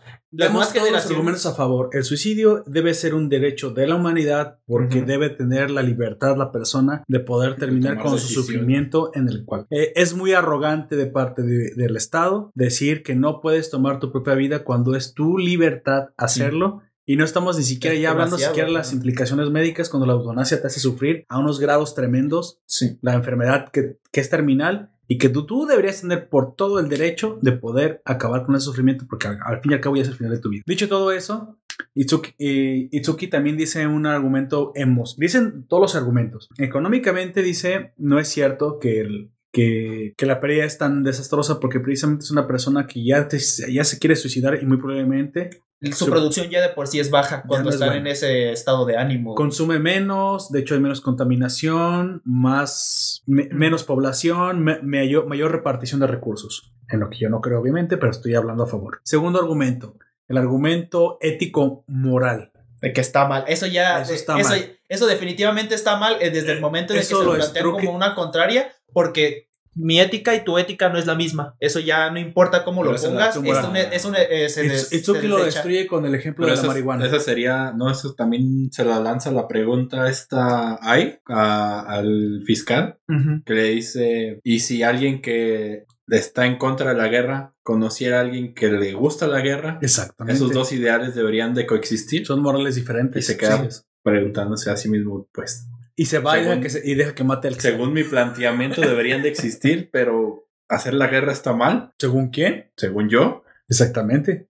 O sea, Eso. Pero eso, esa, desde que lo plantean está mal porque no importa lo que ellos digan. te sorprenderá lo que voy a decir al final. La- el siguiente argumento entre el 4 y el 3 son emocionales. El hecho de que el ser humano, creo, dice el cuarto, no tiende a suicidarse. Shiniki básicamente, digo, Itsuki dice, en Shiniki se permite y no solamente se permite, sino ya viste que sí tiende a suicidarse. Y no solamente tiende, nadie, nadie se lo obliga. Lo que yo estoy diciendo es que De los que no quieran hacerlo, no lo harán. Pero los De hecho, que sí incluso hagan- está dando ayuda a los que están convencidos de hacerlo. Incluso el mismo candidato termina diciendo, ah, ok, entonces no sabremos nunca cómo funciona si no lo permitimos. Y entonces es donde entra mejor el ejemplo de Gunter de, bueno, la marihuana la permitieron, nadie, nadie la fue a fumar más, al contrario, Solo los que ya Se- consumían. y se desplomó, se desplomó el, el- el uso de la marihuana. Entonces, digo, el, el 3 y el 4 es muy parecido, el 3, el 3, el 3 no recuerda exactamente su, tiene que ver, que ver con la familia, del daño familiar y todo eso. Pero pues es parte de lo mismo igual. Pero lo desarma a Itsuki cuando el niño ya llega y, dice- y le dice, mira, no es, y aparte hay una utilidad, mis órganos te los voy a dar, pero no solamente eso, yo estoy decidiendo hacerlo, así que lo que de pasa, hecho, eh, eh, creo que es obligatorio que todo el que se suicida dona los órganos. ¿no? entonces, la verdad no sé eso, No pero, sé, nunca me he suicidado. pero entonces, no me refiero en la serie, pendejo. muy probablemente parte de la ley integral de suicidio es que en Shiniki se trate a la infancia desde chica con la normalización y el entendimiento de la muerte para que no sea un shock. Dicho todo eso, estamos de acuerdo con Itsuki en el que precisamente por eso tenía que existir el derecho. No están obligando a nadie. Al final, al final no obligan a nadie. Y esta es precisamente la cuestión que no puede resolver el fiscal, pero, pero que sí resuelve el presidente. Usualmente los derechos van con obligaciones. ¿Qué obligación tendría este? La obli- ah, ok, se le La dice. obligación de querer mejorar y si sigues sin encontrar una solución, pues ya De hecho, Shiniki dice esa es la todos- obligación, güey. Todos tenemos la obligación y tendemos a la mejora, pero hay algunos de nosotros que simplemente no lo queremos porque se nos obliga. Ujú. ¿Por qué? Si tú no quieres ser una persona que esté todo el tiempo esclavizada en el sistema neocapitalista, opresivo, patriarcal, ¿por qué demonios deberías seguir viviendo si no lo quieres? Eso es, lo- esa es la disyuntiva que plantea Itsuki. Entonces él te da una salida porque Shiniki es progresista. Te está diciendo que la nueva ley te permitirá a ti decidirlo para que no seas una carga para otros. Es incluso moralmente superior. Obviamente nada me creo de esto. Todo lo voy- o- o- ahora todo lo que estoy diciendo lo voy a rebatir. Sí, Bueno, al final Itsuki gana. A mí me parece que gana el debate por goleada, güey. sí. De hecho, él... Porque los otros se- literalmente se quedan callados o le dan la razón. Hay un Pues- momento en el que precisamente el, el que lo escolta, alguien que está cerca del fiscal dice, no importa que la votación de buenas a primeras haya quedado Es la chica, 50-50. ¿no? es que la primera votación queda 50-50, eso fue después, después de la matanza de los compañeros Ah, del fiscal. queda 50-50. De hecho, no me, ni siquiera me, me interesa decir lo que le pasa al fiscal porque lo que a partir de aquí sucede es una guía ideológica, más que ya la serie ya se convirtió prácticamente en un debate eterno entre está bien o está mal. Está mal. Ya no importa el fiscal, güey, ya no importa Emma Gase. De hecho, tan no importa que precisamente hasta el final no importan, güey. Sí, hasta que se muere. El final de esta serie es en el sexto capítulo. Se acabó. Ahí porque ya te plantean la disyuntiva, ¿está bien o está mal? De hecho, Algo que también eh, hay un segundo debate que se, que, me- que Mm. se me hace que llegan a una el del conclusión- G7, Ajá. el del G7, Que- de los que- presidentes. que se me llegan como una conclusión como muy eh. Ah, ahorita lo toco. Ahorita te lo digo. eh, está mal porque debemos vivir. Ok, a eso, Eso fue, eso fue lo, eso fue lo que se- eso fue lo que sentí. Es como de, De hecho, yo quiero, antes de Don continuar Comics, y decir ¿qué exactamente, Don Comics, ¿qué opinión tiene usted acerca de este debate de entre el suicidio está bien o el suicidio está mal como derecho humano? no cómics. Me parece que tiene que ver, me parece que es un derecho. El problema está, de de hecho imposible, por lo, por lo menos en el Estado occidental es imposible conden- eh, penalizarlo. No, pero Eh, no solamente sí- penalizarlo. Lo que sí propone la, lo que sí propone la, mm, la La serie. serie es la conversación libre, que eso es distinto. Y ahí la serie toca un punto, probablemente el único punto bueno que toca la serie, que eh, pone el suicidio como una discusión del día a día y en los medios. Cosa que, por ejemplo, Google y los medios de comunicación mexicanos, chilenos, ellos por eh, protocolo, la palabra suicidio se omite. Cuando se habla de, un- de una persona que se suicidia, nunca se habla de- de- del hecho de su suicidio, sino de que se encontró muerto o pasando por el lado de las causas de su muerte, pero Nunca lo por dicen. protocolo los medios occidentales eh, siempre omiten la- palabra y el- la discusión sobre el suicidio. Sobre el Ujú. suicidio. Se mató. Y lo mismo Google. Se. Google en las, búsquedas, en las búsquedas te castiga si tú pones Me quiero suicidar. poner un artículo de suicidio muchas veces, más de dos o tres veces, porque también tiene un protocolo de mm, Ok. Te manda ayuda. atenuar o quizás no incentivar, bueno, depende cómo uno lo vea, no, no incentivar o atenuar o simplemente no discutir el tema. De hecho, en, esto, en nuestro estado, el índice de suicidio aumentó, creo que 20%, era, eran dos cifras, de eso sí estoy seguro. Este, y por eso a casi todos está saliendo el de en, te, te escuchamos. Y De ese hecho- tipo, no sé si has visto más de seguido hecho, ese tipo también tú de este, comerciales. No ah, sé es por esa razón. si Fueron dos cifras. ¿De suicidio? que el 911 pues es emergencias así puras No, de policía Sí. de paramédicos Sí, sí. de Mi gatito bomberos. anda en el árbol, sí. y ahora eh, si llamas al 911 también te pueden dar atención Al Al suicidio. Ah. Sí, pero es porque aumentó entre 10 y 20% la Ok. tasa en este ¿Tienes estado. algún argumento pro suicidio o algo que decir No. acerca del debate? Si no, si quieren matar mátense yo comienzo. Ah, bueno. eh, es Yo un creo- argumento bueno. Antes de decir, Si yo creo que en la vida real si no pues no debería estar despenalizado. o sea, si no lo logras, no te tienen que meter a la cárcel ni tampoco te tienen que matar. quizás solo te digan que estás mm, que no eres muy hábil pero Ajá. este, y tal vez brindarte un poco de ayuda. Y ya después tú buscas ayuda por ti propio. Pero lo que estoy 100% seguro es que en la vida real debería estar despenalizado, güey. Eso sí estoy... Y, y no creo que vayan a convencerme de lo contrario. Ahí voy. Ahí voy. Si al final esta conversación no te convenzo, es que fallé. A Te- ver. estoy a punto de convencerte de que el contra- de que, De que el te suicidio- suicides. No, no, no, no, no, no. O sea, el suicidio está mal. Eso sí, el que, lo, el que esté penalizado es el que yo veo que sí debe de quitarse. La vida es su- solo es sufrimiento. Mátate de una vez. Vamos. Así es. Sí. Bueno, vamos a continuar. Voy a, a, a ver si lo logro. A ver si convencer a Oyak de que el suicidio no debería estar penal, este, de hecho, ni siquiera debería estar despenalizado, ni siquiera debe- debería haber una ley que lo aliente. Ni siquiera deberíamos hablar de él como algo que debería permitirse. Y eso que yo soy liberal 100%. Tú sabes que yo estoy a favor de la libertad y que de hecho estoy en contra de los impuestos, en contra del Estado en contra del Estado benefactor. De hecho, estoy en la cuestión ideológica económica equidisto completamente, por ejemplo, con Don Comics, que es más pro Estado porque Chile es un buen Estado. Y aún así yo no quisiera ni siquiera el buen estado de Chile. Y ahí te va, ¿por qué? En el caso de Shiniki, me parece que Itsuki, el alcalde, dice varios hombres de paja y varias falacias. Y voy a decir mi argumento por qué. En la cuestión económica, él dice que la persona que suicida ya ni siquiera está produciendo y está haciendo una carga para la sociedad. No. Lo cual es verdad, es verdad. La persona que está en ese momento ya no está haciendo una carga, ya no está siendo productivo, está haciendo una carga completamente. La pregunta y lo moral es lo mismo que tú dijiste. ¿Vamos a comparar a las personas con una cifra? ¿Tú eres lo que ganas? ¿Tú eres lo que tú produces a la sociedad? ¿Eso es lo, eso es lo que eres tú? Pues no, no. amigo. No, no lo No, tú eres un humano y un humano tanto es tan valioso que tú no puedes comprar ni siquiera un minuto de vida. No lo puedes comprar. Iba a decir un chiste. No todavía. Ah, no todavía. No, no, no, iba, iba a decir un chiste de. Pues hay, hay señoras que, que por una hora te cobran. Tiene uno de servicio, no, no alargamiento de tu vida artificial. Bueno, solo ese, es comprar. otro, ese es otro No- tema. no Pero sí puedes comprar el tiempo de alguien. El sí, un de hecho, hablamos de Rent a Cure Friend. Comprabas el tiempo de alguien. Así es. claro. Pero no, no, no te refieres a eso. no me refiero a eso. Sí. Me refiero a alargar la vida. Tú- o sea, la muerte se aparece y es muerte. Tengo un Es, trillón de dólares. Dame un minuto más. ¿Recuerdas en, No puedes. el de, en la película de In Time? al filo del el- mañana. el Al precio- filo del mañana. El precio del mañana. No, ¿qué era el filo? No, esa es otra. El- Al filo del mañana es la de Tom Cruise, güey. Sí. Ay, sí, cierto. Y el precio Sí, del sí. mañana El es precio del de Es la que. este Justin Timberlake. Timberlake. Ajá. En la que tienes pues un contador, contador, y tienes sí, tus sí. años de vida. Me acuerdo que lo vimos en la escuela, ¿no? Simón. Yo la vi en el cine, qué curioso. No, es que teníamos una clase libre y yo la tenía en la computadora. Ah, ok, a eso se refieren. No, creo que no era clase libre, güey. No sé, pero yo la puse. De igual estar en clases ahí o tener Sí. libre era casi lo mismo. Sí. Me enseñaba yo. Así que-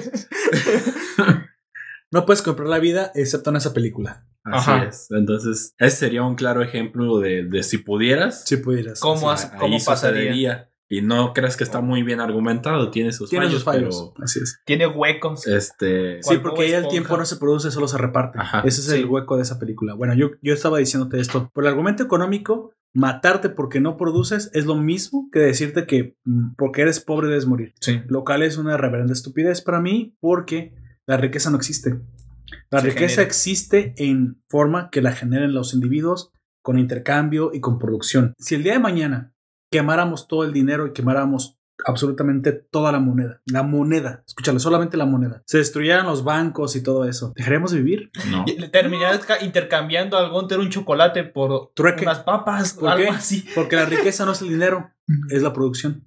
Ya con eso te lo, te lo demostré. Es el, el simbolismo que le damos. Itsuki está haciendo un hombre de paja diciendo que el hecho de que en este momento, como no eres productivo, si te sacamos del sistema, el sistema mejora. Eso es completamente cierto, pero no eres una, no eres una máquina.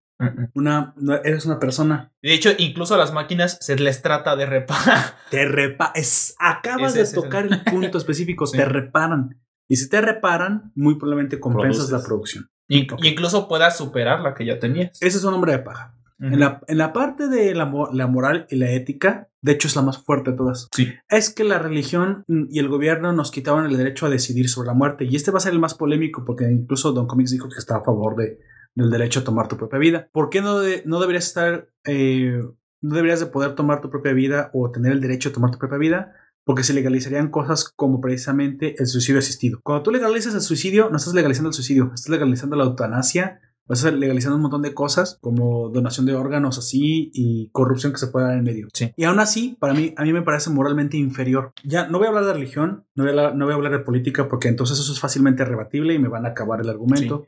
La religión está de- eh, desligada completamente. Voy a hablar de lo que es irrebatible, que es la biología.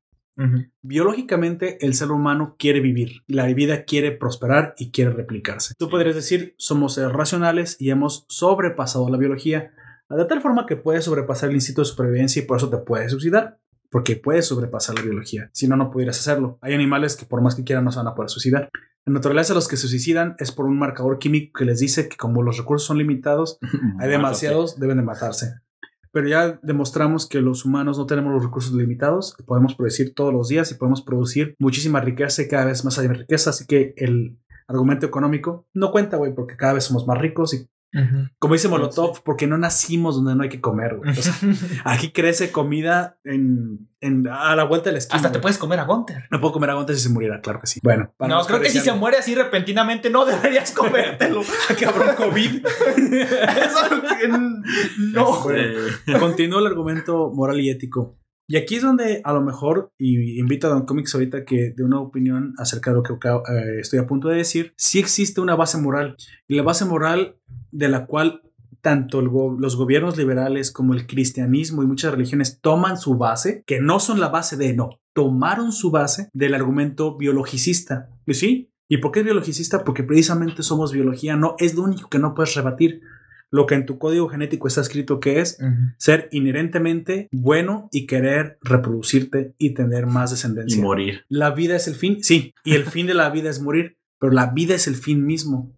Y como la vida es el fin mismo, tú quieres procrear, tú quieres que, tu que la vida... Y entonces vamos a preguntarnos, ¿y eso ha sido bueno? A ver, la vida se ha, se ha perpetuado, ha sido buena, hemos tenido descendientes, los descendientes han sido económicamente activos y han mejorado o empeorado la vida de las personas. Han habido guerras, sí, pero han habido empresas, han habido corrupción y narcos, pero ha habido iPhones y computadoras.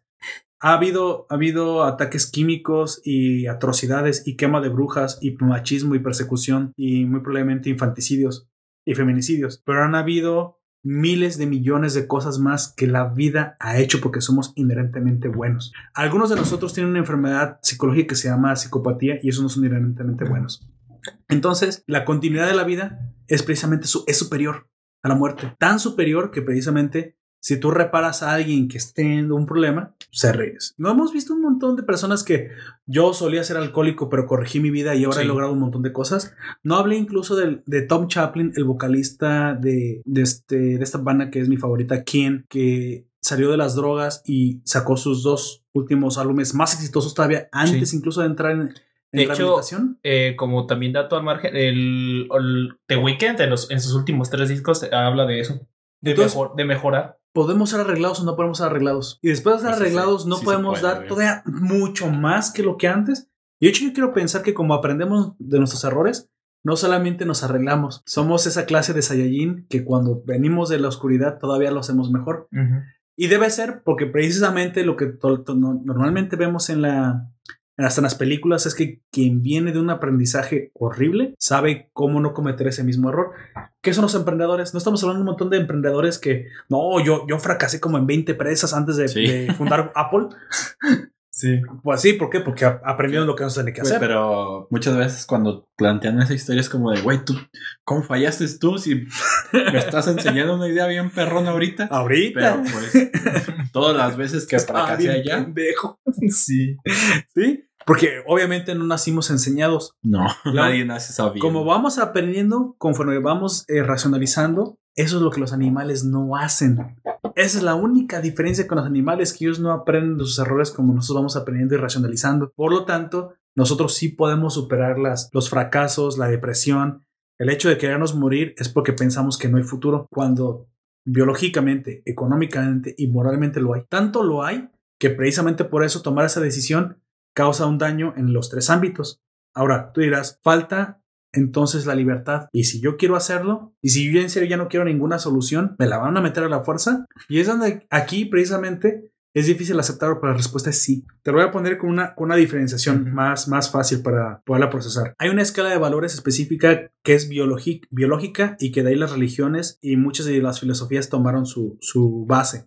Digo, esa es la base y es biológica. Y se ha demostrado miles de millones de veces. Vayan a ver a Jordan Peterson, vayan a ver a muchos este, escritores de esto. Es la vida como fin último y sagrado, biológicamente.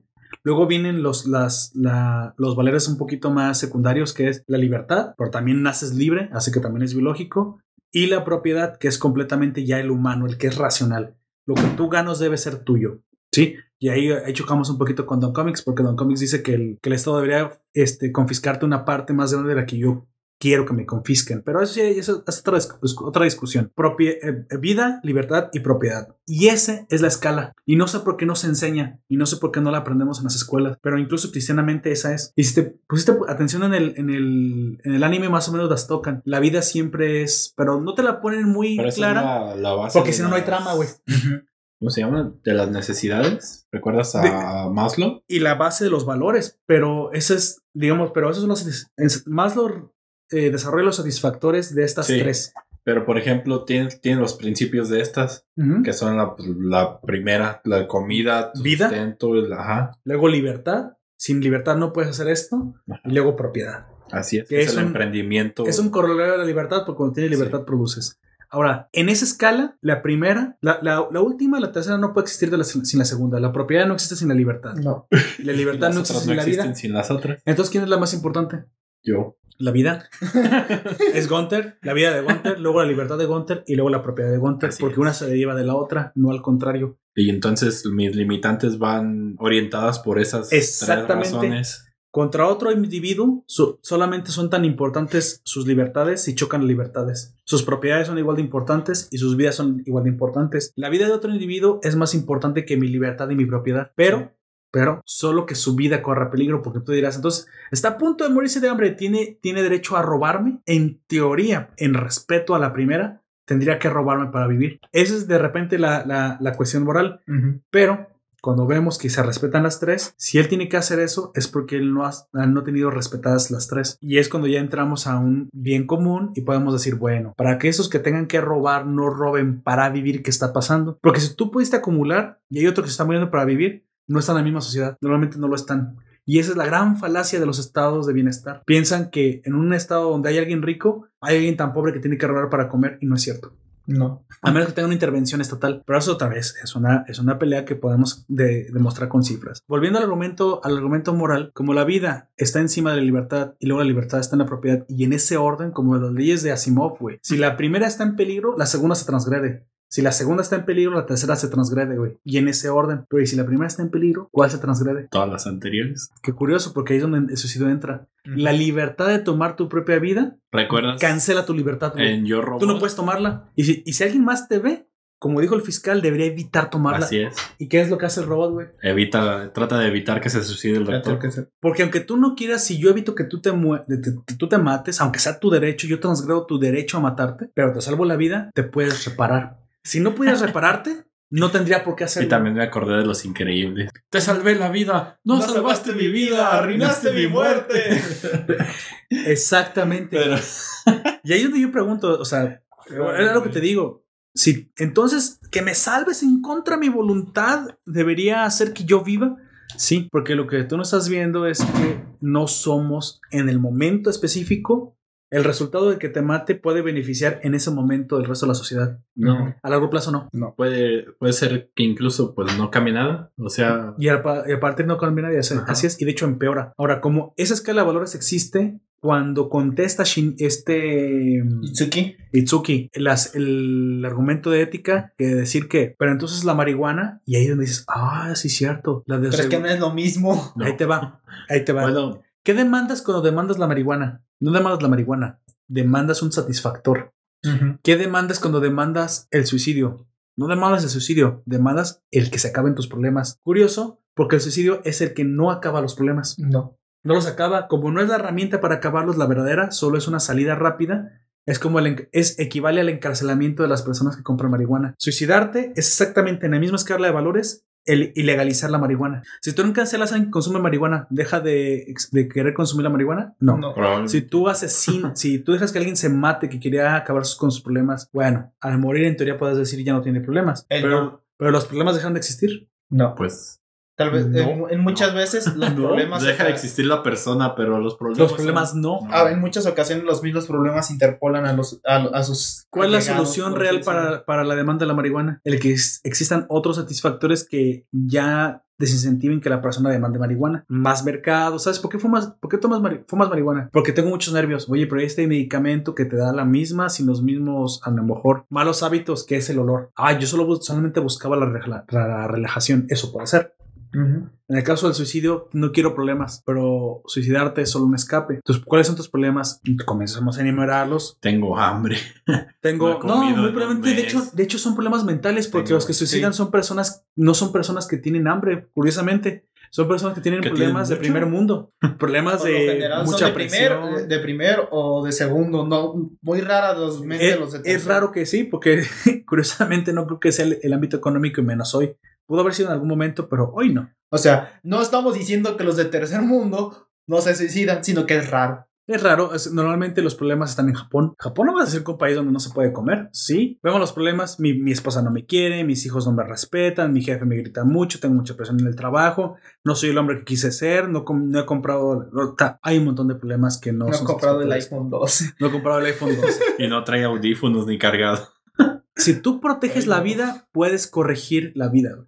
Pues sí. Pero, y, en- Pero si no la proteges, no y es el mismo, mismo argumento que destroza el aborto, güey. El mismo que destroza el suicidio, que destroza la eutanasia, destroza el aborto. Y el de la eutanasia, no el del aborto siquiera, ese está al claro, porque es la vida por delante. Pero el de la eutanasia es el más difícil de comprobar. porque impedirías que una persona se suicide si ya está a punto de morir? Y te voy a decir, ese fue el que yo más, yo, yo específicamente que tanto pensé en esto, tuve más problemas para aceptar hasta que escuché un argumento que creo que liberalmente me parece lógico y creo que voy a aceptar por la razón que te voy a decir. No porque va- no vamos a evitar a la persona que sufra, pero ¿por qué? Porque mientras exista sufrimiento, hay una demanda del cese del sufrimiento. Y si impedimos que sea, la, que sea el suicidio, así como el que se iba a suicidar y puede ser tratado psicológicamente, la tecnología y la medicina lo solucionan. Sí. Y estoy convencido de eso porque ha sucedido. Con el si no, a la gente que luego, luego le da Alzheimer la hubiéramos matado.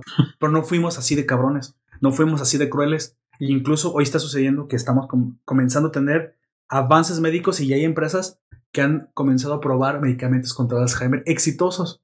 Hoy, 2020. Sí, sí. Entonces, ¿cuándo yo diría? Bueno, sí, es que ya está en cáncer terminal y, y la única diferencia es que se muere hoy y se muere mañana.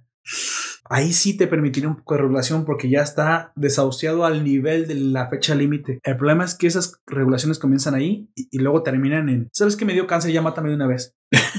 Pero todavía te podemos curar. No, ya mátame. Ese es el Y eso problema. sucede. Es por eso. Es por eso que yo también tardé mucho en aceptar el, el por qué no debería estar a favor de la eutanasia. Al menos una regulación seria en Sí, qué cuestión tan extrema, pero es que toda, toda permisividad de que se mete el Sí, Estado y luego- termina derivando en esto. Y luego también están los casos en el que a, a veces el tratamiento es muy caro. Pues también Es, el- es otro Entonces problema. no vas a, no vas a incentivar que haya empresas que lo hagan barato. decidiría morirme en mi casa. Porque es caro, porque es caro vivir. Güey, No, entonces- es caro matarme también. Entonces, ¿en qué, so- en qué sociedad estamos viviendo que tú dijiste moralmente no somos cifras? Al contrario, tú lo que dijiste es lo más correcto que hay, nada más que Itsuki lo usa en tu contra Lo usan en con un nombre de paja, diciendo que es más caro matar a la persona ¿Recuerdas el ahorita. de- Sí es más caro que viva ahorita. ah, En un si año no. recupera, ¿no?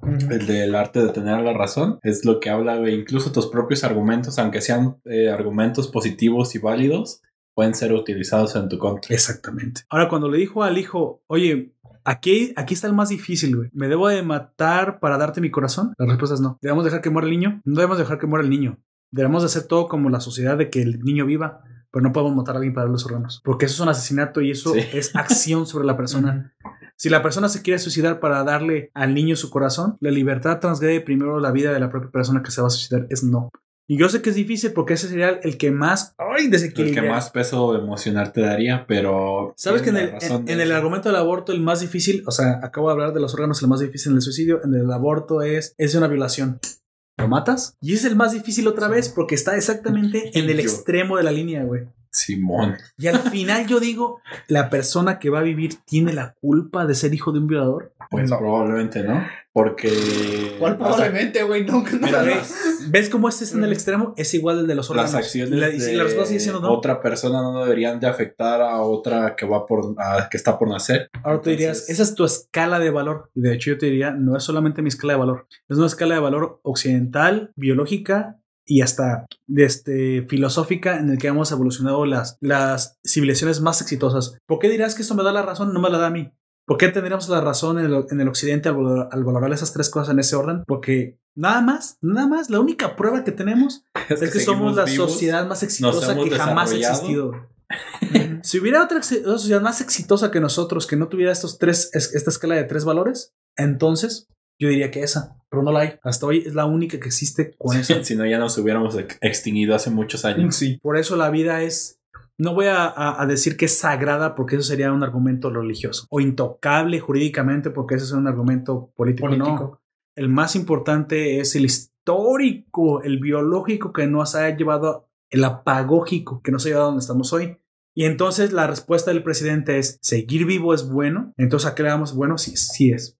Por eso definimos bueno como seguir vivo. Si no hubiéramos de- definido bueno como morir en ese momento. Pero no lo hicimos porque las, las sociedades que sí le dieron el bueno a la muerte, hoy no existen. Se extinguieron. Pues sí. Porque apagógicamente no fueron tan exitosas como nosotros. No. Pudo, haber, pudo haber habido humanos aztecas que le dieron más peso a la muerte que a la vida. Hoy, ¿dónde están? No sé, se perdieron. Solo por eso, solo por eso, porque no hay otra prueba que, me- que en este momento históricamente diga que la vida, la libertad y la propiedad en ese orden de ser respetadas por otra sociedad haya sido más exitosa que nosotros. No lo ha sido. Y solo por eso entonces tengo que confiar en que esa es la, la escala. Por lo tanto es bueno mantenerte vivo, por eso, por eso te tengo que detener si te voy al suicidio. Por eso los humanos somos tan que no se suicide, hasta emocionalmente reaccionamos a eso. Sí. Que no se suicide porque tiene toda la vida por delante. Pues, Aunque tú no lo veas. Aunque sea, aunque suene muy cliché y muy mamón. Te tienen que verdad. detener, güey, porque Sí. en ese momento tú, tú no lo, tú eres Tú incapaz no de lo ves, güey. Tú no lo estás viendo. Tú no estás siendo racional. Ahora, terminé mi argumento. No sé si al final de la práctica de principio dijiste que no, no había alguien que te convenciera de que la vida es tan valiosa que no debería tener el derecho a suicidarse. No, yo no dije eso.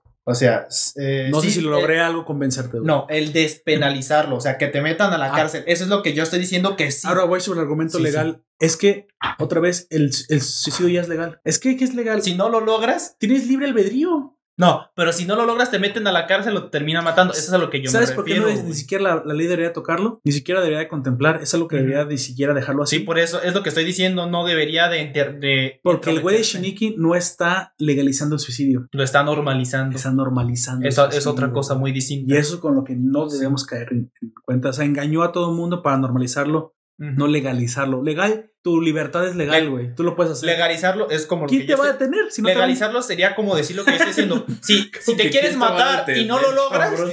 ¿Quién te va a detener? a lo que yo me refiero. Ah, momentos antes.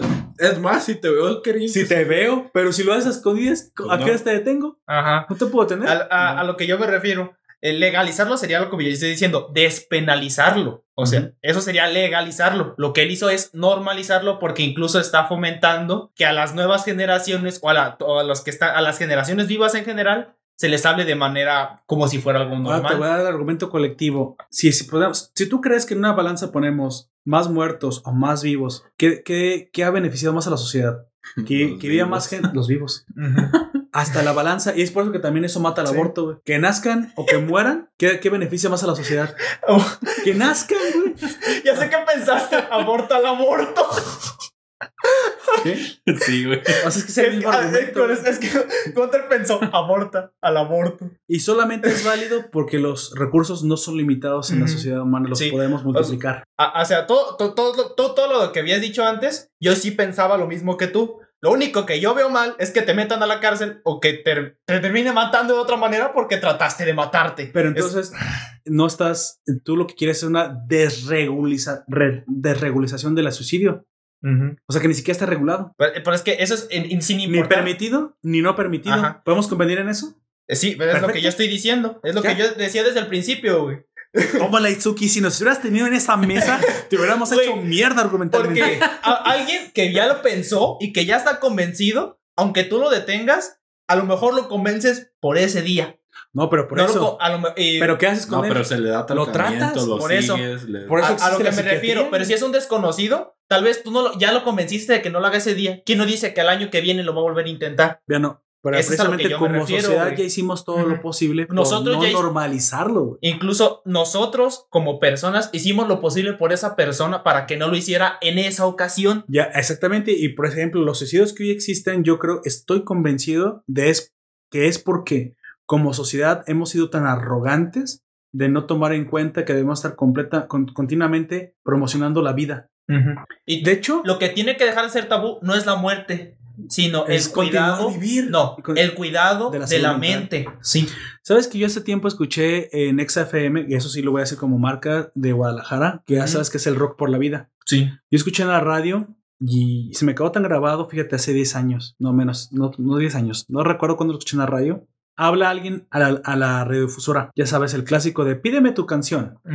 Oiga, óigame, póngame despacito. No, mátate, güey. No, bueno, sí. En XFM no lo No. ponen. Bueno, hablaron. a- no, sí, sí te lo Sí, ponen. sí. Habló alguien a pedir la canción y aparte cuando pedían la canción ganaban los boletos del Rock por la Vida porque has de Ah, saber sí. que ese concierto lo regala XF Sí, XFM. sí, lo regala. Entonces llamaba, ah, quiero mis boletos para el Rock por la Vida. Y de una vez quiero decir que agradezco mucho a XFM porque desde que fui, fui la primera vez al Rock por la Vida, vi lo bonito que era el rock y decidí no matarme ese día. Yo a la madre. Y es real, güey. Sí. No, no, me gustaría que te lo estuviera haciendo. Esa es una persona que convence con sus argumentos. Pero entonces él cuando fue al rock, lo más probable es que cuando fue al rock se le bajó la depresión de ese momento. Sí.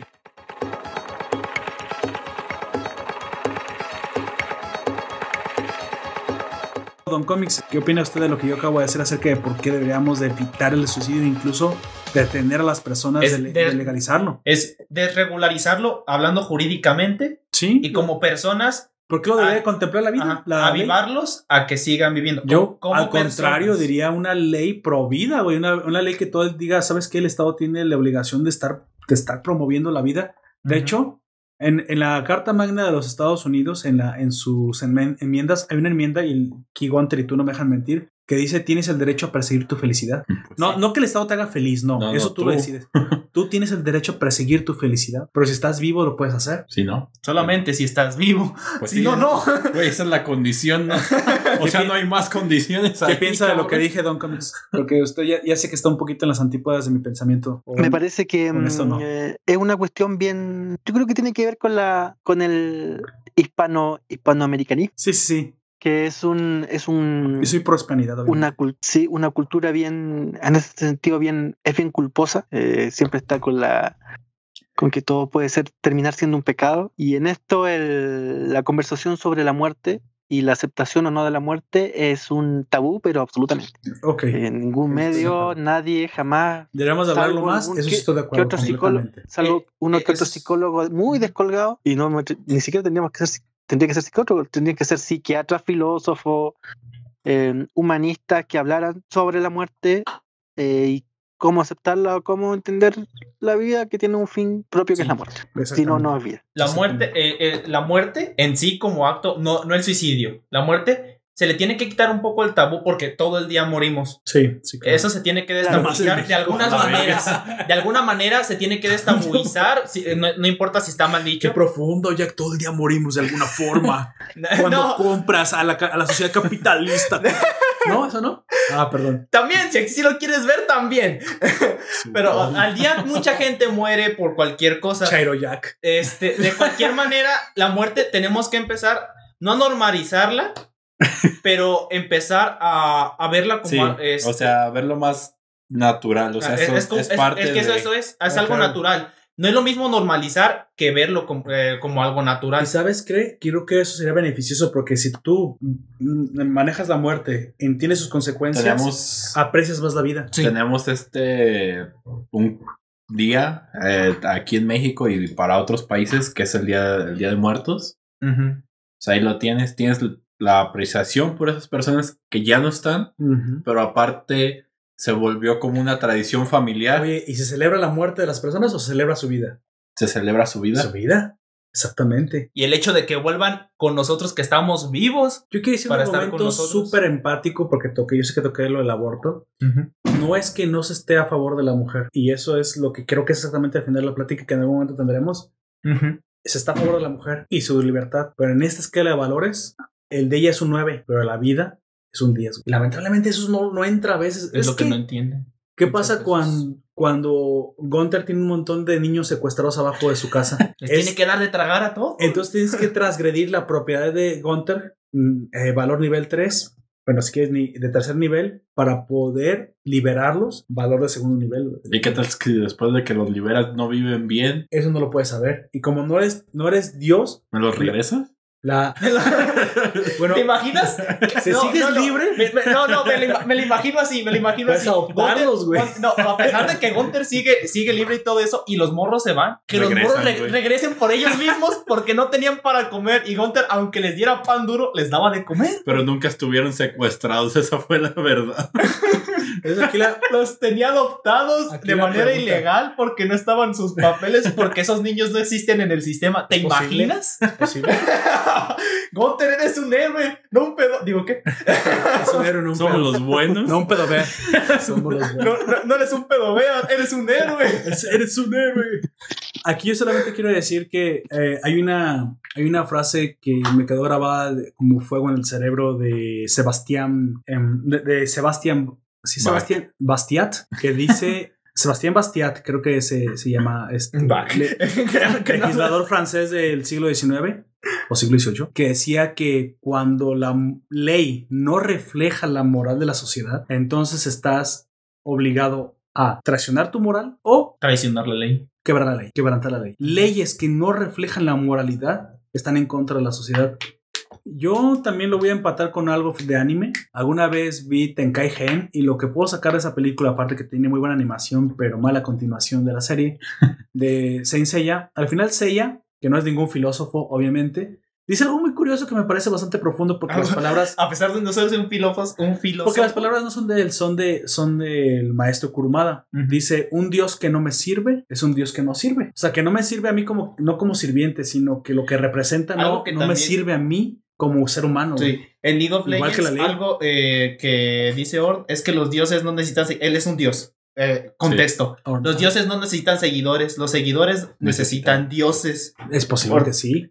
Porque sin ellos no existiría ni siquiera el concepto. Aunque tú seas un ser, un ser súper poderoso como él, que invoca fuego y todo eso, si ellos no te ven como tal, no lo, eres. lo mismo sucede en la serie que yo te comenté de American Gods, que no es primero el dios y después las personas. No, es primero, primero las, las personas, personas, y después luego el el dios. No importa que sea es. alguien súper poderoso, si ellos no te ven como tal, Pues, no lo eres. Y, ¿Pero qué representa Dios al fin? Ajá. Yo te comenté que... Tal vez huyan de ti ya. Yo no, yo no soy deísta, obviamente, aunque, aunque sí estoy del lado de la filosofía católica. Obvio, no, no la religión, la, la filosofía. Pero eso también tiene que ver con religión. No soy deísta. Creo yo que Dios y Jesucristo, lo, lo que quiso Cristo hacer en su momento Jesús cuando existió. Fue porque- bastante progresista, por así decirlo. fíjate, pero al final, ¿qué fue lo que progresó? Ahí sí el verdadero progreso, conservar la vida. Porque cuando te llaman, ah, eres un conservador porque conservas la vida. Ah, cabrón, que no es un progreso conservar la vida. Antes nos moríamos más. Sí. El progreso es que ya no te mueras. Ya no te mueres. Sí, ¿verdad? Quieren utilizar la palabra contra ti. Entonces él decía, mira, individualismo, bien, porque si no, no puedes subsistir. Luego, libertad y propiedad para que puedas prosperar. Y una vez que prosperas, comparte. Y es donde el judaísmo no llegaba. Donde a él le parecía que el judaísmo no era tan bueno porque la, la parte de compartir no llegaba. Pero la, De hecho, compartir no es repartir. Yo por eso estoy en contra de los estados que reparten. Compartir es dar, digamos, lo que te sobra. no, o no, lo no, que la, tú- caga- la acabas de cagar. No, no, no, te compartir sobra. lo puedes ver como un trabajo, güey. Cuando Bueno, sí, tú también. llegas y trabajas, Es pues, invertir. pues ajá, empiezas a Invertir. Y una Para vez que que, te alguien más conviertes, Después avance. ajá, te conviertes en sí. un emprendedor y ese Pirámide de emprendimiento Maslow, güey. ya no es darle lo, lo que te sobra, sino crear nuevas oportunidades para que más personas consigan trabajo. Acuérdate que la pirámide de Maslow es cuando ya llegas a los satisfactorios máximos, tú quieres ya incluso trascender dando a los demás. Sí. Si el Estado nunca te deja trascender, Ese es el problema.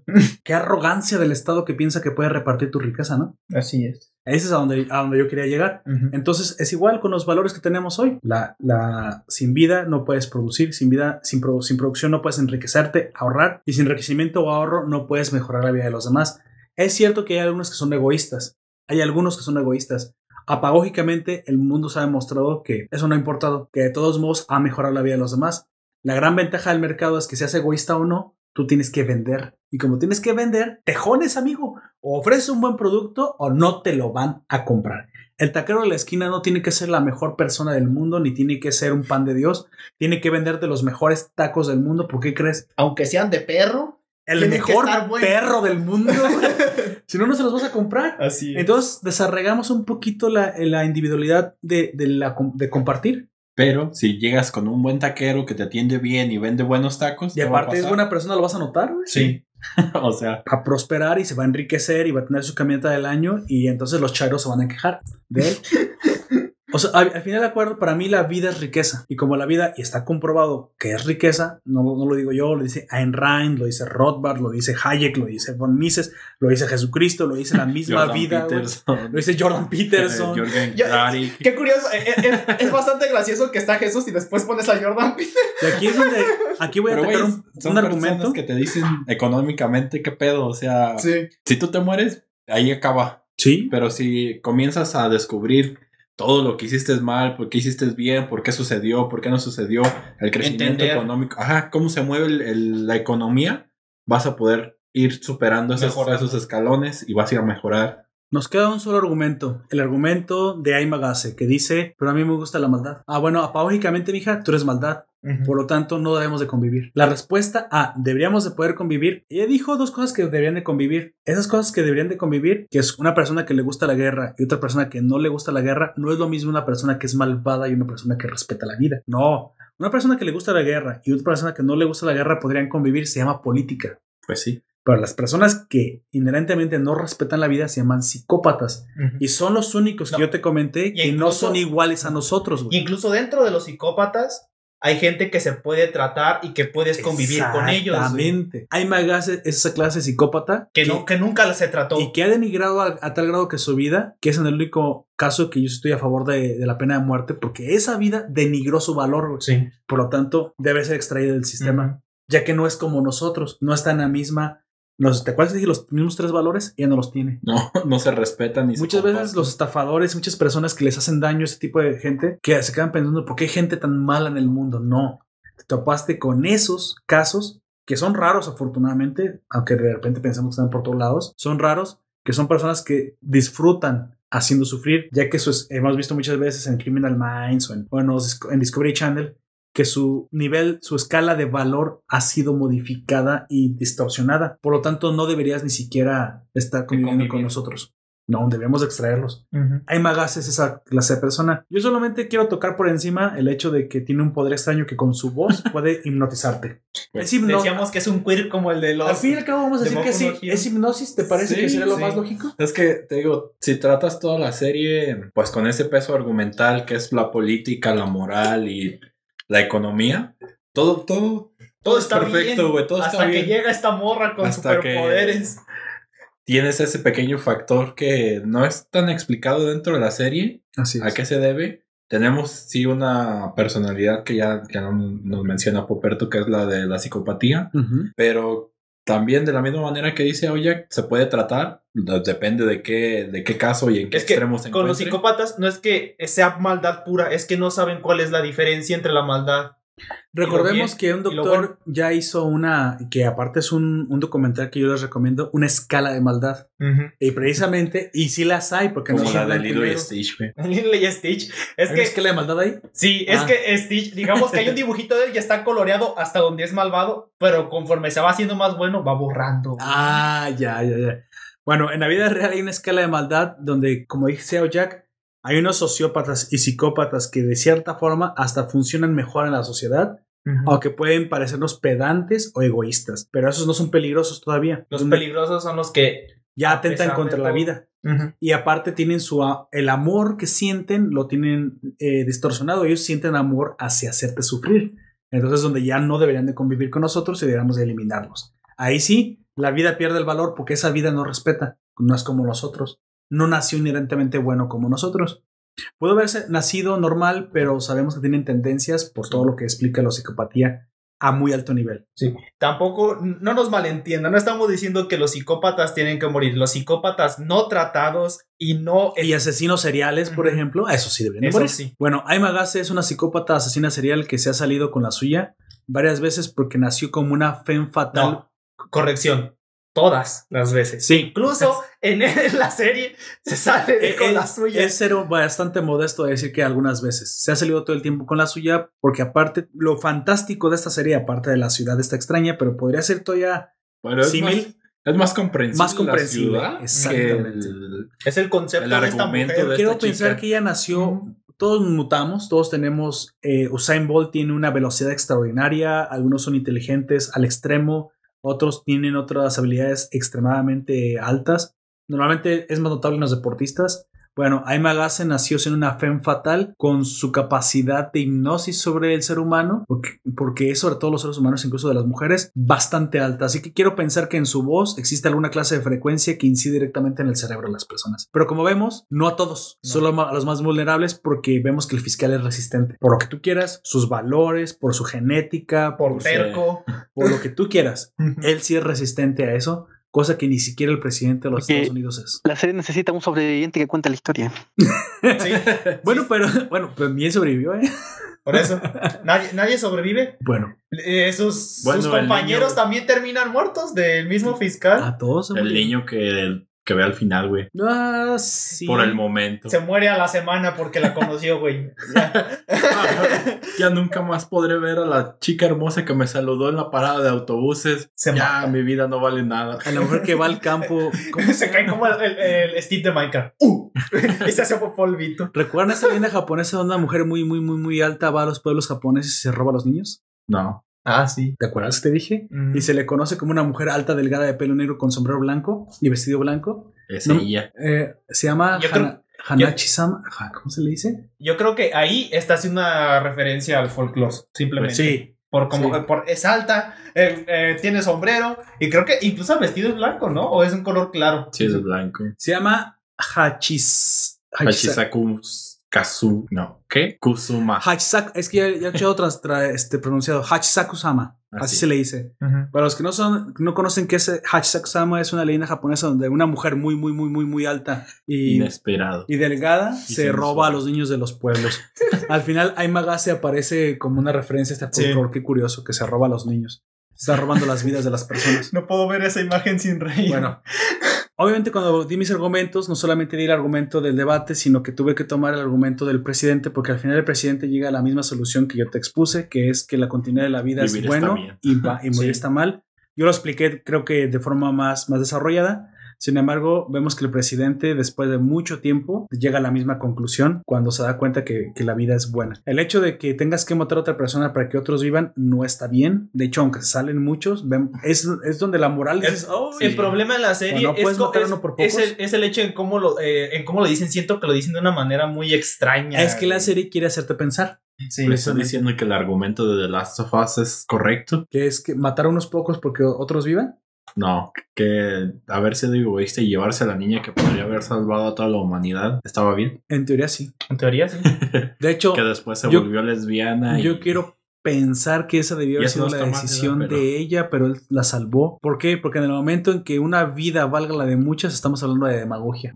Y la demagogia es la decisión de muchos sobre la vida, libertad y propiedad de pocos. Bueno, entonces no. Yo no me, yo no me compro la- el argumento demagógico ni el demócrata sobre tu vida, propiedad y libertad. Eso es lo que, es lo que mantiene a los tercermundistas pobres. Es exactamente eso. El pensar que podemos decidir sobre, lo, sobre otros. Pero bueno, Ay, muchos piensan que es porque no repartimos suficiente riqueza que no hemos creado. Bueno, Es ya lo pensaba. ¿Cómo Ya, te la ya reparto? Sí. ya- Si no ya- la tengo. ya vemos los resultados de, de los países que lo han hecho así, ¿no? Bueno, creo que al final ya, ya, ya lo dijimos. Mejor dicho, no vemos los El, el resultados. fiscal es contratado por la FBI, pierde a la mitad de toda su investigación. Y muere. Luego Estados Unidos se encuentra con este problema y vemos que al final ni siquiera el presidente de los Estados Unidos puede obtener la respuesta pronto. Nos ponen que es, un filósofo en, todo lo, en toda la extensión de la palabra. Logra, logra llegar con el resultado adecuado que es que la vida continúe. Lamentablemente Aimaga se logra su cometido que es matar. Bueno, logra convencerlo que se suicide con su hipnosis. Pero Shiniki, digo, no, Shiniki digo esto... Seisaki. Seisaki al final logra deducir que si permite que, que el presidente se muera, ganará el suicidio. Así que él tiene que cometer el último acto de sacrificio. Y ahí yo te lo pregunto, mató a uno para salvar a muchos. No, no mató a uno solamente. Mató a uno y se, y se eh, sacrificó él mismo. ¿Por qué güey. estaba bien entonces matar al presidente si te acabo de decir que la vida de muchos no vale la de uno? Porque esa vida habría costado muchas más vidas. No solamente eso, es porque ya estaba muerto. Mm. Es la misma del, del, del tren. Si tú tienes que elegir entre que se muera uno y que se mueran cinco, Matas a seis. ok, no, eso no. Es- Estás mal, güey. no, estás- El de- estás estás enfermo, hablando güey. del video del morrito, ¿verdad? Eh. ¿No- ¿Tú no has visto ese video del morrito? Déjame terminar eso que se va a ir la onda. Entre, ahorita me lo cuentas. En que se mueran cinco, se muera uno. Como ya la muerte ya está garantizada, Es uno. el menor de los males es el mejor. Luego el de matar a uno porque vivan cinco, eso es lo que no, porque ya lo tienes que matar. Al presidente no lo mata, no lo mata eh, realmente el fiscal, Sí, sí. sino que le da una muerte diferente ya que estaba garantizada su muerte. Solamente que tuvo que elegir entre Entre una opción. De y hecho, otra. y- una opción que eh, mataba a muchos y una opción que solamente lo mataba a él. De hecho, también hizo el máximo sacrificio que fue Y transgredir también. eh, sus otros, sus, eh, eh, olvidar sus, sus dos, el segundo y el tercer derecho y romper el primero. Nada más que el primero del presidente ya estaba perdido, pues. Es por eso que Pero sí. yo, hablando de Seisaki, él ya transgredió todos con tal de salvar a más gente. Sí, exactamente. Yo sé que es un poco difícil, pero la escala de valores es clara, güey. Sí. Y si esa fuera la guía que todo el mundo tuviera clara, no tendríamos absolutamente ningún problema moderno. No sé por qué se ha dejado de entender o enseñar así como se, ¿Dónde la aprendí yo? Pues muy probablemente ya la Viendo conocía. Sí, en parte, pero también en parte escuchando a filósofos de la libertad, güey. Este, pues aprendiendo, güey, investigando. Mira, quien te lo dice bien clarito, bien clarito es Javier Milei, que no hace para nada. El liber- el liberalismo clásico, que es lo que nos ha mantenido, la filosofía desde los griegos, que nos ha mantenido como una sociedad occidental exitosa, es libertad, tal cual, vida, libertad, propiedad, y es en ese orden. Todos los demás son simplemente, no son derechos. Todo lo demás simplemente son, son este, privilegios. Mm. Los únicos derechos son esos tres. Los únicos derechos humanos fundamentales. Oye, la educación, no, lo siento, no es un derecho. Es un privilegio de la riqueza, porque ya la hemos generado. Pero si no hubiera riqueza, ¿qué educación? Pues no puedes ni comer. No hay educación, mijo. Hay educación hasta que puedas pagarla. Hasta que puedas sobrevivir. hasta que puedas sobrevivir, claro. Y no estamos diciendo que no se inculque antes de que alguien. Claro. Bueno, llegué al final. Llegué al final de la, del, del razonamiento. Creo que no vale la pena seguir exponiendo más de la serie. Creo que es algo valioso que la gente la vea Sí. y que también llegue a sus conclusiones. Creo que ya. Pero ta- también tengan en cuenta que, como dijo Poperto hace rato, la serie no se termina en el capítulo 12. No. creo que ahí comienza verdaderamente las novelas, pero como hay más novelas, no sabemos si en algún momento comienza una Babylon 2. Es posible. No creo. Don Comics, algunos eh, eh, matices, algunos comentarios acerca del final de la serie y de cómo se resuelve todo. A mí me pareció, como te digo, un poco Pobre. un bodrio la serie. Me pareció que terminó sacando un Deus Ex Máquina y un argumento que cada vez más se diluía en cualquier cosa menos. Es que en El sí, principio. el personaje de Magase es un Deus Ex Máquina Claro. concepto. güey. Pero es que al final ella, creo que ella no era el problema. Si al final tú tuvieras bien tus valores, ella no tendría por qué triunfar, Sí. Ver la niña que se suicida porque el Estado le dijo que estaba bien, güey, suicidarse. Y esa niña no tiene todo por delante por un, por un lamentable, una lamentable pérdida en ese momento. Ujú. Es, es- Era eh, justificable eh, que se esta- matara. Eso también es otra cosa que también siento que no explotaron bien en la serie. Hablar sobre los pubertos güey, en general. Porque. Que era ¿cómo- cómo? como el factor. Creo que no Sí. había tiempo, güey, sinceramente. Sí, es no, que aglutinó Ni siquiera lo cosas. mencionan. Ni Serían siquiera lo mencionan. Lo pudieron haber mencionado. Pero a través de la niña lo viste. Sí, Fue el argumento de la niña. No sé, pero aún así sentí que eh, se debió haber explorado ¿Más? un poco más, güey. Sí, es este, porque Ah. ¿cómo nos ponemos eh, cuando estamos en esas edades? Porque tal vez nos termina la pareja, porque Porque- no logramos ir a algún lado. No sentimos que todo el mundo se nos acaba, que se nos viene encima. Es que las implicaciones eran como que más políticas, ¿no? Querían. Supongo, pero ese pensamiento lo tuve como a los siete años y después fue como de, ah, no me vas a dejar, no me importa, yo me salgo. Y me fui. Este. pero. Bueno, Chale. eh, ¿sabes a qué? eh, pero O sea, sí, entiendes a lo que me refiero, pero pienso que, como dices, no fue muy explotado, pero tampoco creo que hubiera sido un camino viable Pero para el esta presidente serie. sí pregunta. Mis amigos y yo tenemos preguntas acerca de eso. Sí, pero ¿cómo no? Sí lo pregunta. Lo que pasa es que el presidente no le puede dar una de los, de los Estados Unidos, Alexander W. Good, no le puede, o Guru, como dicen los japoneses, Alexa. El hombre que conoció a Gal Gadot jugando Sacred. Oye, oiga, óyeme, sí, sí estaba muy bien su esposa, la primera dama. Pues bueno, dice literalmente, tengo que pensar más la implicación de lo que significa. No puedo estar en contra, no puedo estar a favor. Hecho, creo que es exactamente lo que uno como espectador debe suceder, debe pensarlo. Yo te lo digo ya tan fácil así porque yo también ya lo pensé, pero cuando no voy a decir que yo llegué a la, a la conclusión del presidente, el presidente es un, es un gran filósofo en la serie. Yo escuché a algunos, escuché a otros y apológicamente me decanté por los que me parecían correctos, pero curiosamente el presidente llega como Aristóteles, güey, como Sócrates, al pensamiento último de la vida. Continuar está bien porque la vida apológicamente se dirige a la continuidad. Genera más vida. Por lo tanto es bueno. A mí el cap- capítulo 11 y 12 me parecieron un cóctel de manjar, una cosa lenta, latera, fome, Era para que se tomara un pito de marihuana a Don Comics para que lo... Que ni así. Un buen Algo muy... Buen Yo, pensé que en algún momento me iban a explicar cómo fue el giro de que ese detective que había salido de, perseguir delito económico en Japón llegaba a ser un agente del FBI en el G7. Que- quiero no pensar que ya lo que pasó Don Es que, el, creo que usted no se- importante. Exactamente, creo que estuvo bien que viera esa serie porque yo como a mitad de la serie me di cuenta que la serie ya no importaba. Es O que sea, esta la- serie es la única, es la los dibujos son la excusa de, Para abrir el debate. El Sí, debate, así es. para Voy a, voy a decir ¿Cómo- esto, como cómo- serie es malísima. Que este. Como mensaje y Sí. moraleja es, eh, ¿Cómo está? eh, ¿Cómo se llama? Ah, eh, 30 Reasons Why dice que abre el debate. No, esa, esa pendejada no abre el No, debate. lo Esto cierra. sí. ¿Me tengo que suicidar porque me bullearon? No. No, no te tienes mí- que suicidar porque te mí Podrías hacerlo. Lo que me encontré más fome esa Mm. filosofía for otakus, lo encontré laterísima. Pero creo, que precisamente Babylon no le gusta a los otakus Don Comics. Ujú. Creo que Babylon Por eso no va a haber segunda temporada. Por eso es un seinen. Yo creo, yo creo que incluso al revés. Sí, mal. No me imagino por qué poder sí. ¿ah? Babylon le debería haber gustado a las personas normales como nosotros que gustamos de hacer debates este, públicos normales. Creo que al Normalmente. contrario, creo que los otakus no deben, no deben haber disfrutado Babylon. Se ven las cifras. Sí, ¿verdad? No va a haber segunda temporada nunca. Qué lamentable.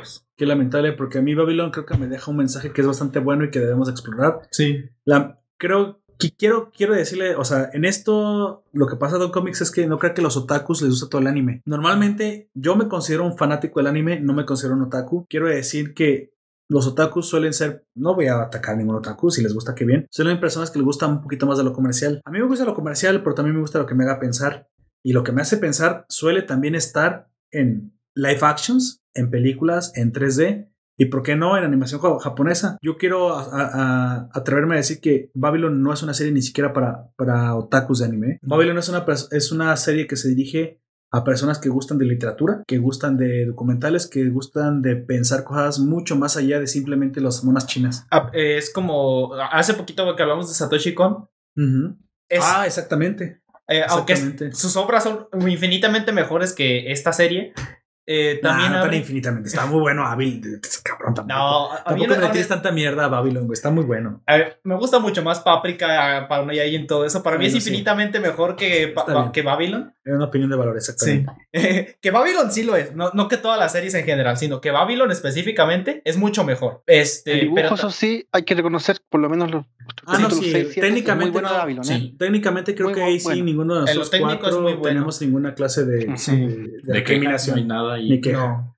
Técnicamente es, es impecable, eso sí. En eso no. Creo No que música, que dibujo, este Eh, guion, en el hecho de en el, cómo se mandó. en el, en el se mismo, eh, en la misma serie no, no, no, mm, Pero, Incluso- por ejemplo, con, con Satoshi Kon y con e- esto de Babylon, creo que los, la, su fuerte son pues la moraleja que te dejan. Sí, O sí. sea, el factor en Paranoia Alien es tomar tu responsabilidad. De en- la reflexión que te otorgan estos, estos tipos de materiales son mucho más superiores a lo que, por ejemplo, te podría dejar algún Isekai genérico. de- Dragon Ball, digamos. No, incluso al- Dragon Ball también tiene sus filosofías. De nomás hay que buscarlas. Mm. Pero eh, hay, por ejemplo, que nada más son puro entretenimiento. No hay, no hay algo más Sí. como que te puedan ofrecer algún consejo de vida, una reflexión. No, no. Este. Más allá de lo mundano, digamos. No, o sea, de es, lo es que ya meramente conoces. entretenimiento. Mm. Pero hay, hay materiales como estos que se toman la molestia de que incluso con, con el argumento o con detalles que, que tú vas apreciando a lo largo de, de este material,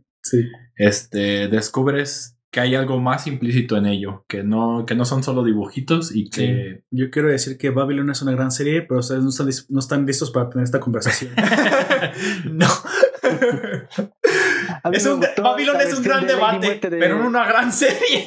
Es, es mi El guantelete del infinito en cómic, ¿eh? Sí, también me gustó, pero crea- es que Babylon, a lo mejor no sé, la- porque yo soy fan de la economía y la política, para mí fue única en su tipo y es una de las grandes Sí. joyas Eh, que no te lo voy a negar, sí es única, porque nadie a- antes había tocado los temas como con el suicidio. Bueno, O vamos, vamos dándole cierre a- al podcast, vamos llegando a su, a su recta final. Últimas palabras que tengas que decir sobre la obra, últimas opiniones, amigo, que tengas que hablar antes de hacerte la pregunta. rota. Esa morra está muy rota. Emma está muy rota.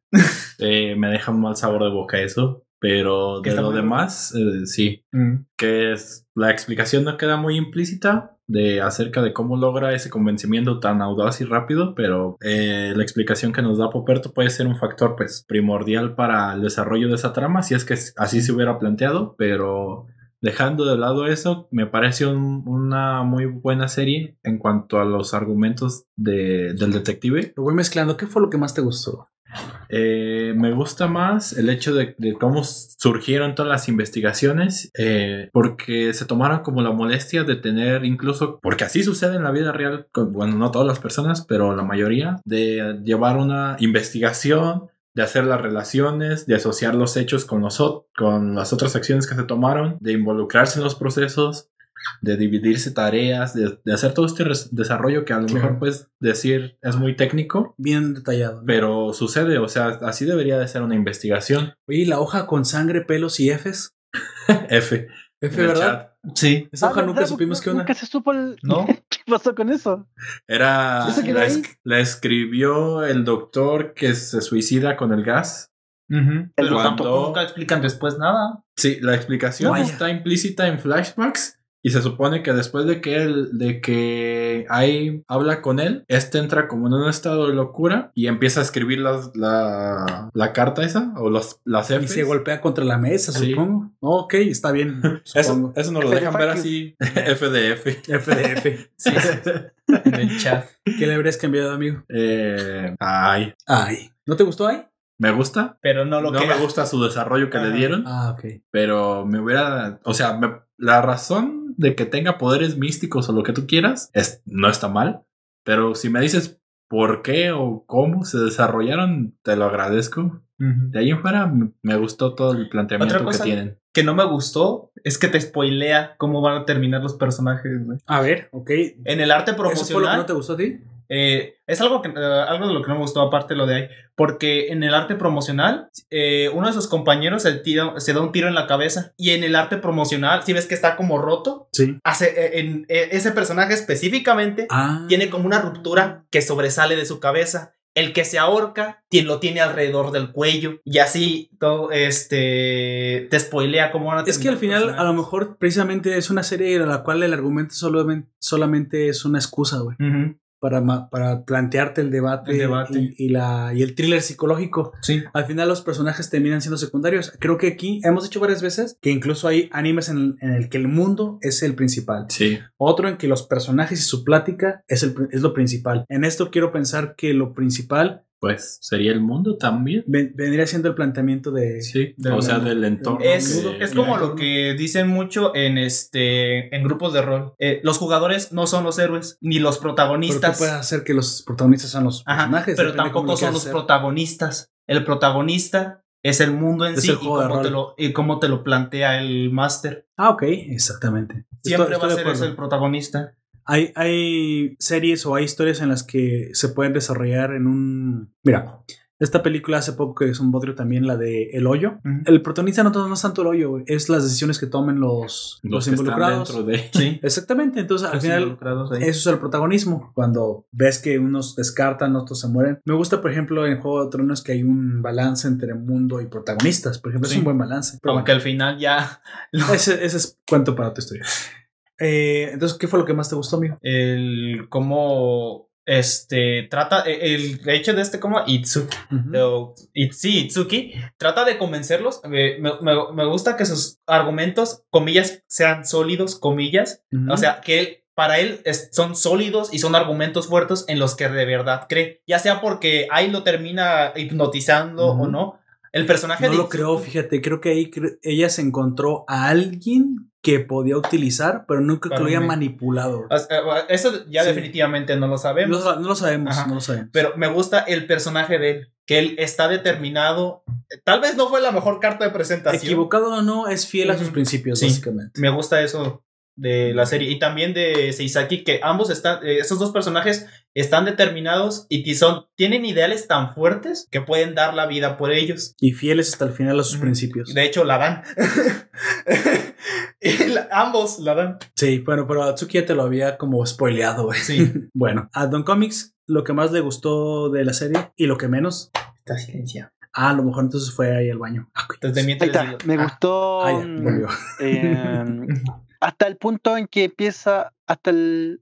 Me gustó hasta el momento donde esta especie de thriller erótico psicológico se diluye y se vuelve una especie, la perseguir a la muerte encarnada. Sí. Me gustaba esa, esa propuesta que en un principio tenía de. Porque el fiscal también parecía un poco, un poco bastante estúpido, insistiendo en que era un delito, había una, invo- un- una involucración sexual que no tenía ninguna prueba de nada. Entonces yo pensé que por ahí daba un giro, pero después cuando aparece este ser que alguno- alguna es un meta humano so- sobrenatural, la serie se fue. Y esa parte no me De ahí, del capítulo 6 Seis. para adelante, o 5, me parece que la serie se fue Es el 6, güey. No me gustó cuando se convirtió en una Ah, especie de philosophy for otakus. Y cuando ya el- uno de los personajes tiene esta, el efecto Superman, cuando uno de los personajes se vuelve tan sobrenatural que se vuelve imparable, el argumento se desborda.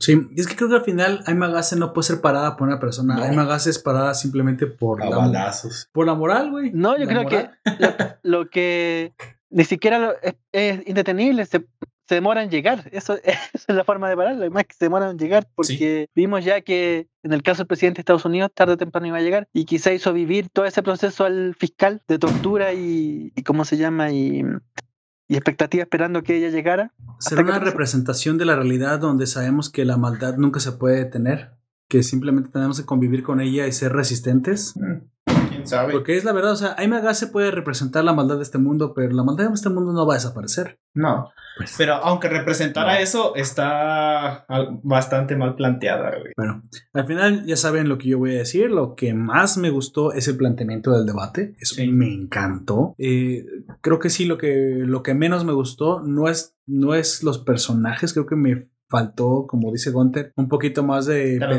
Trasfondo. Un pelea. yo- pero yo quería ver más pelea Aimagase contra el fiscal tipo L contra Laito.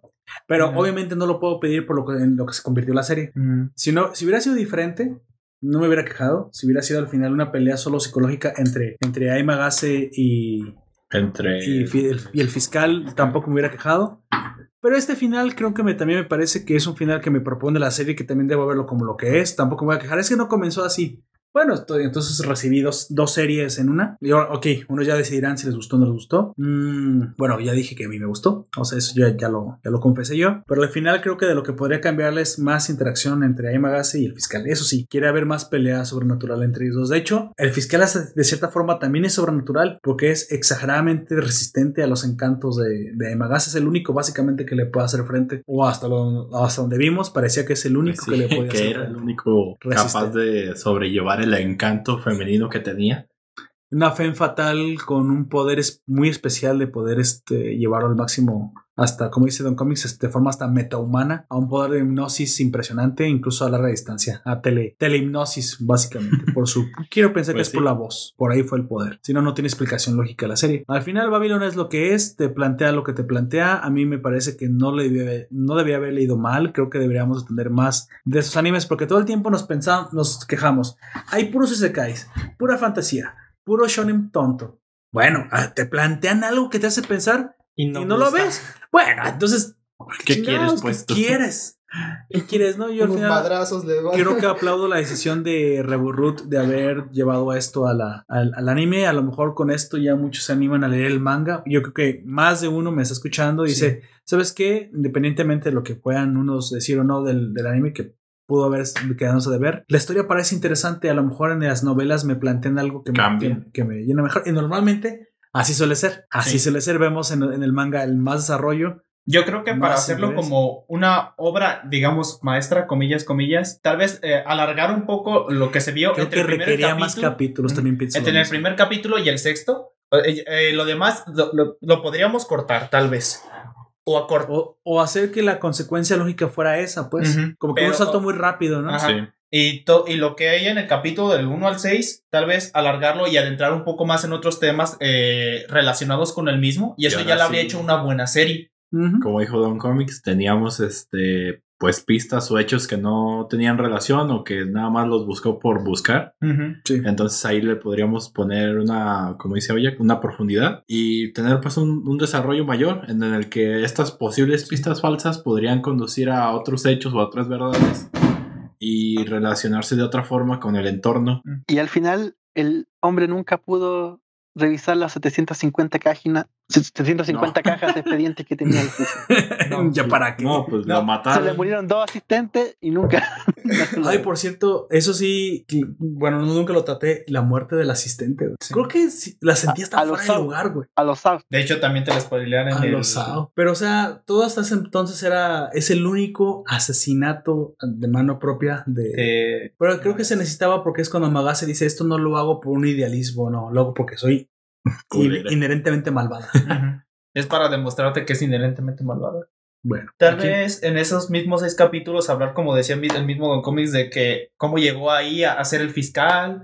Este. Sí. Y, y- Al, fi- al El final, la final- serie tiene que, tiene que compactar una historia muy compleja en pocos capítulos también. yo creo o que sea, incluso ese el mismo, el, el mismo final en el que. mayor problema, en el su que- mayor reto. Sí. es su mayor reto. Yo creo que al Así final, eh, en el que él muere y se termina como un mártir, y que es un mártir, pero solamente para los ojos de él mismo, porque los de, el- todo el mundo lo va a ver como el asesino del presidente. Exactamente. Este, to- incluso ese final también está bien, está, está bien, pero mal adecuado. ¿Crees que le dispararon las fuerzas especiales o el servicio Es secreto? que ese es el problema, yo creo, de la serie. Sí. Em, si hubiera seguido una línea sobrenatural desde el principio, se hubiera entendido. También quería Ajá. hacer eso. Si hubiera, si hubiera terminado como un thriller salvar policial, de- como empezó en el principio, se hubiera él, entendido. Pero, sabiendo Pero que es las dos cosas a la vez. vida en sacrificio es y, luego nada. se convirtió en héroe. Yo creo que, No te estás yéndote por las ramas. yo creo que Don Comics tiene toda, toda la razón. O sea, Sí. si es Ah, ya se posible. te acabó la batería en los audífonos. Ah, con razón no estás escuchando Don Comics. Sí, es que Don Comics está hablando. Lo Este, siento. es lo que dice Don Comics. Si en un principio hubiéramos tenido Si más se hubiese- elementos supernaturales. Eh, al principio te, te Pero- muestran que es una serie policial y hubiese terminado como algo policial, habría sido bien, esto estado Mira, bien. Pero si hubieran planteado lo sobrenatural desde el, el- principio, Ese es como a ti te estado guste. bien. ¿Te gustó que, que fuera el salto? ¿Te gustó que hubiera sido desde un principio sobre- sobrenatural? ¿Te hubiera gustado que lo sobrenatural no se hubiera metido? Al final creo que el debate es o importante y que decida el, el interlocutor. El- lo que sí El espectador. es que sí la recomiendo. Con todos sus chido. fallos y con lo que nos queda de ver, Sí. sí. la recomiendo la serie. Yo recomen- la recomendaría con el pero de ve hasta el capítulo 6. Los otros velos en velocidad más rápida. A excepción Pero del que, último, tal eh, vez. el- es importante la reunión del G7 güey, porque sí plantea debates Por interesantes. eso te digo, o sea, no es que el hecho de que no los veas, sino que las veas rápido para que entiendas más o menos lo que está pasando y después Bueno. veas el capítulo final completo. Estoy de acuerdo. Estoy de acuerdo. Digamos Ya. que eh, estos son ocho capítulos, los seis primeros, todo lo demás se pudo haber condensado en uno o tal vez dos y el capítulo final. Ya, ya ustedes oyentes, tómenlo como con, Con calma. pinzas, De hecho, no, tó- tómenlo gusten. con calma. No, con pinzas no, porque no es, un, no es radioactivo. Con calma. No es, no es malo. Porque sí, otra vez avisamos en un principio que es un Seinen. No es para todo el mundo. Quien guste de thriller psicológico, creo que aquí sí no se va a decepcionar porque es lo que es, un thriller psicológico.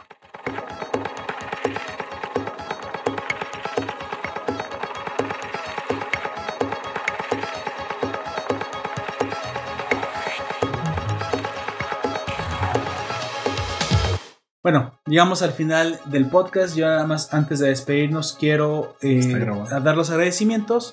Agradecer a, como siempre, a General Loyo, nuestro, nuestro administrador del grupo de Nación Poperto Forum. Así es. Les recuerdo otra vez, tenemos, tenemos todavía el concurso de la mascota de la nación.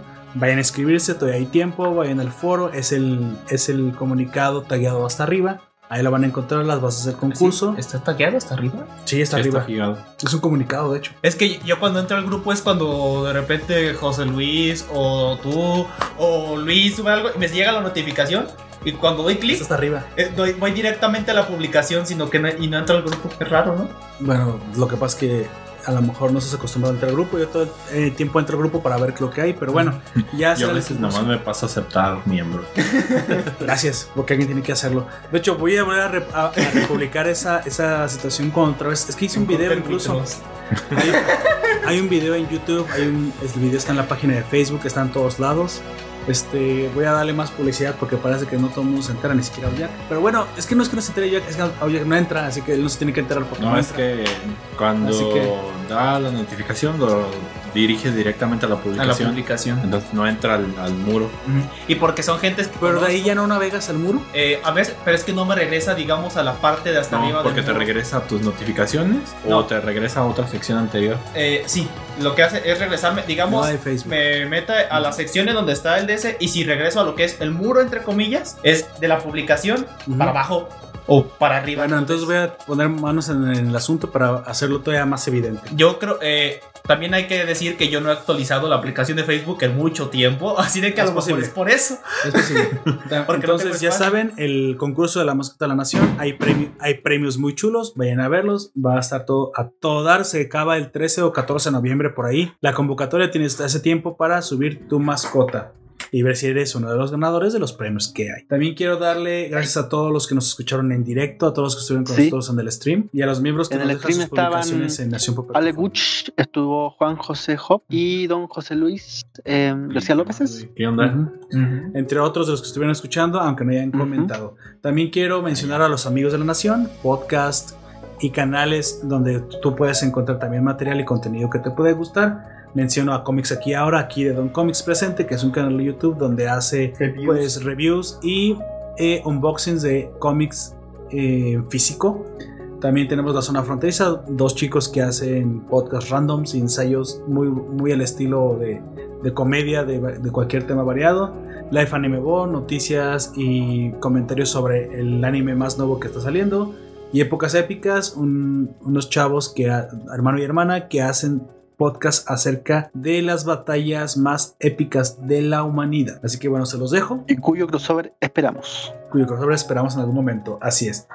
También ah, les recuerdo que nuestros directos serán todo el tiempo sábados y domingos 5 pm por YouTube. No se los pierdan, pueden estar con nosotros en directo y hacernos sus comentarios. Y también nos pueden apoyar, pues dándole like y compartir y dejando sus, sus eh, comentarios en las cajitas de la publicación. Pues bueno, vámonos despidiendo, por favor, amigo Ojak. Yo fui a Oyak. Buenas noches, días, tardes. Ayú. ¿Ese no fue el saludo? También lo es. ¿Por qué Ah. no puede ser también la Ah, también, despedida? ¿no? Funciona de ambas maneras. Lo que tú quieras, amigo, tu libertad. tu libertad Tú eres es lo que quieras ser, Tú eres una Barbie girl. ser, Barbie.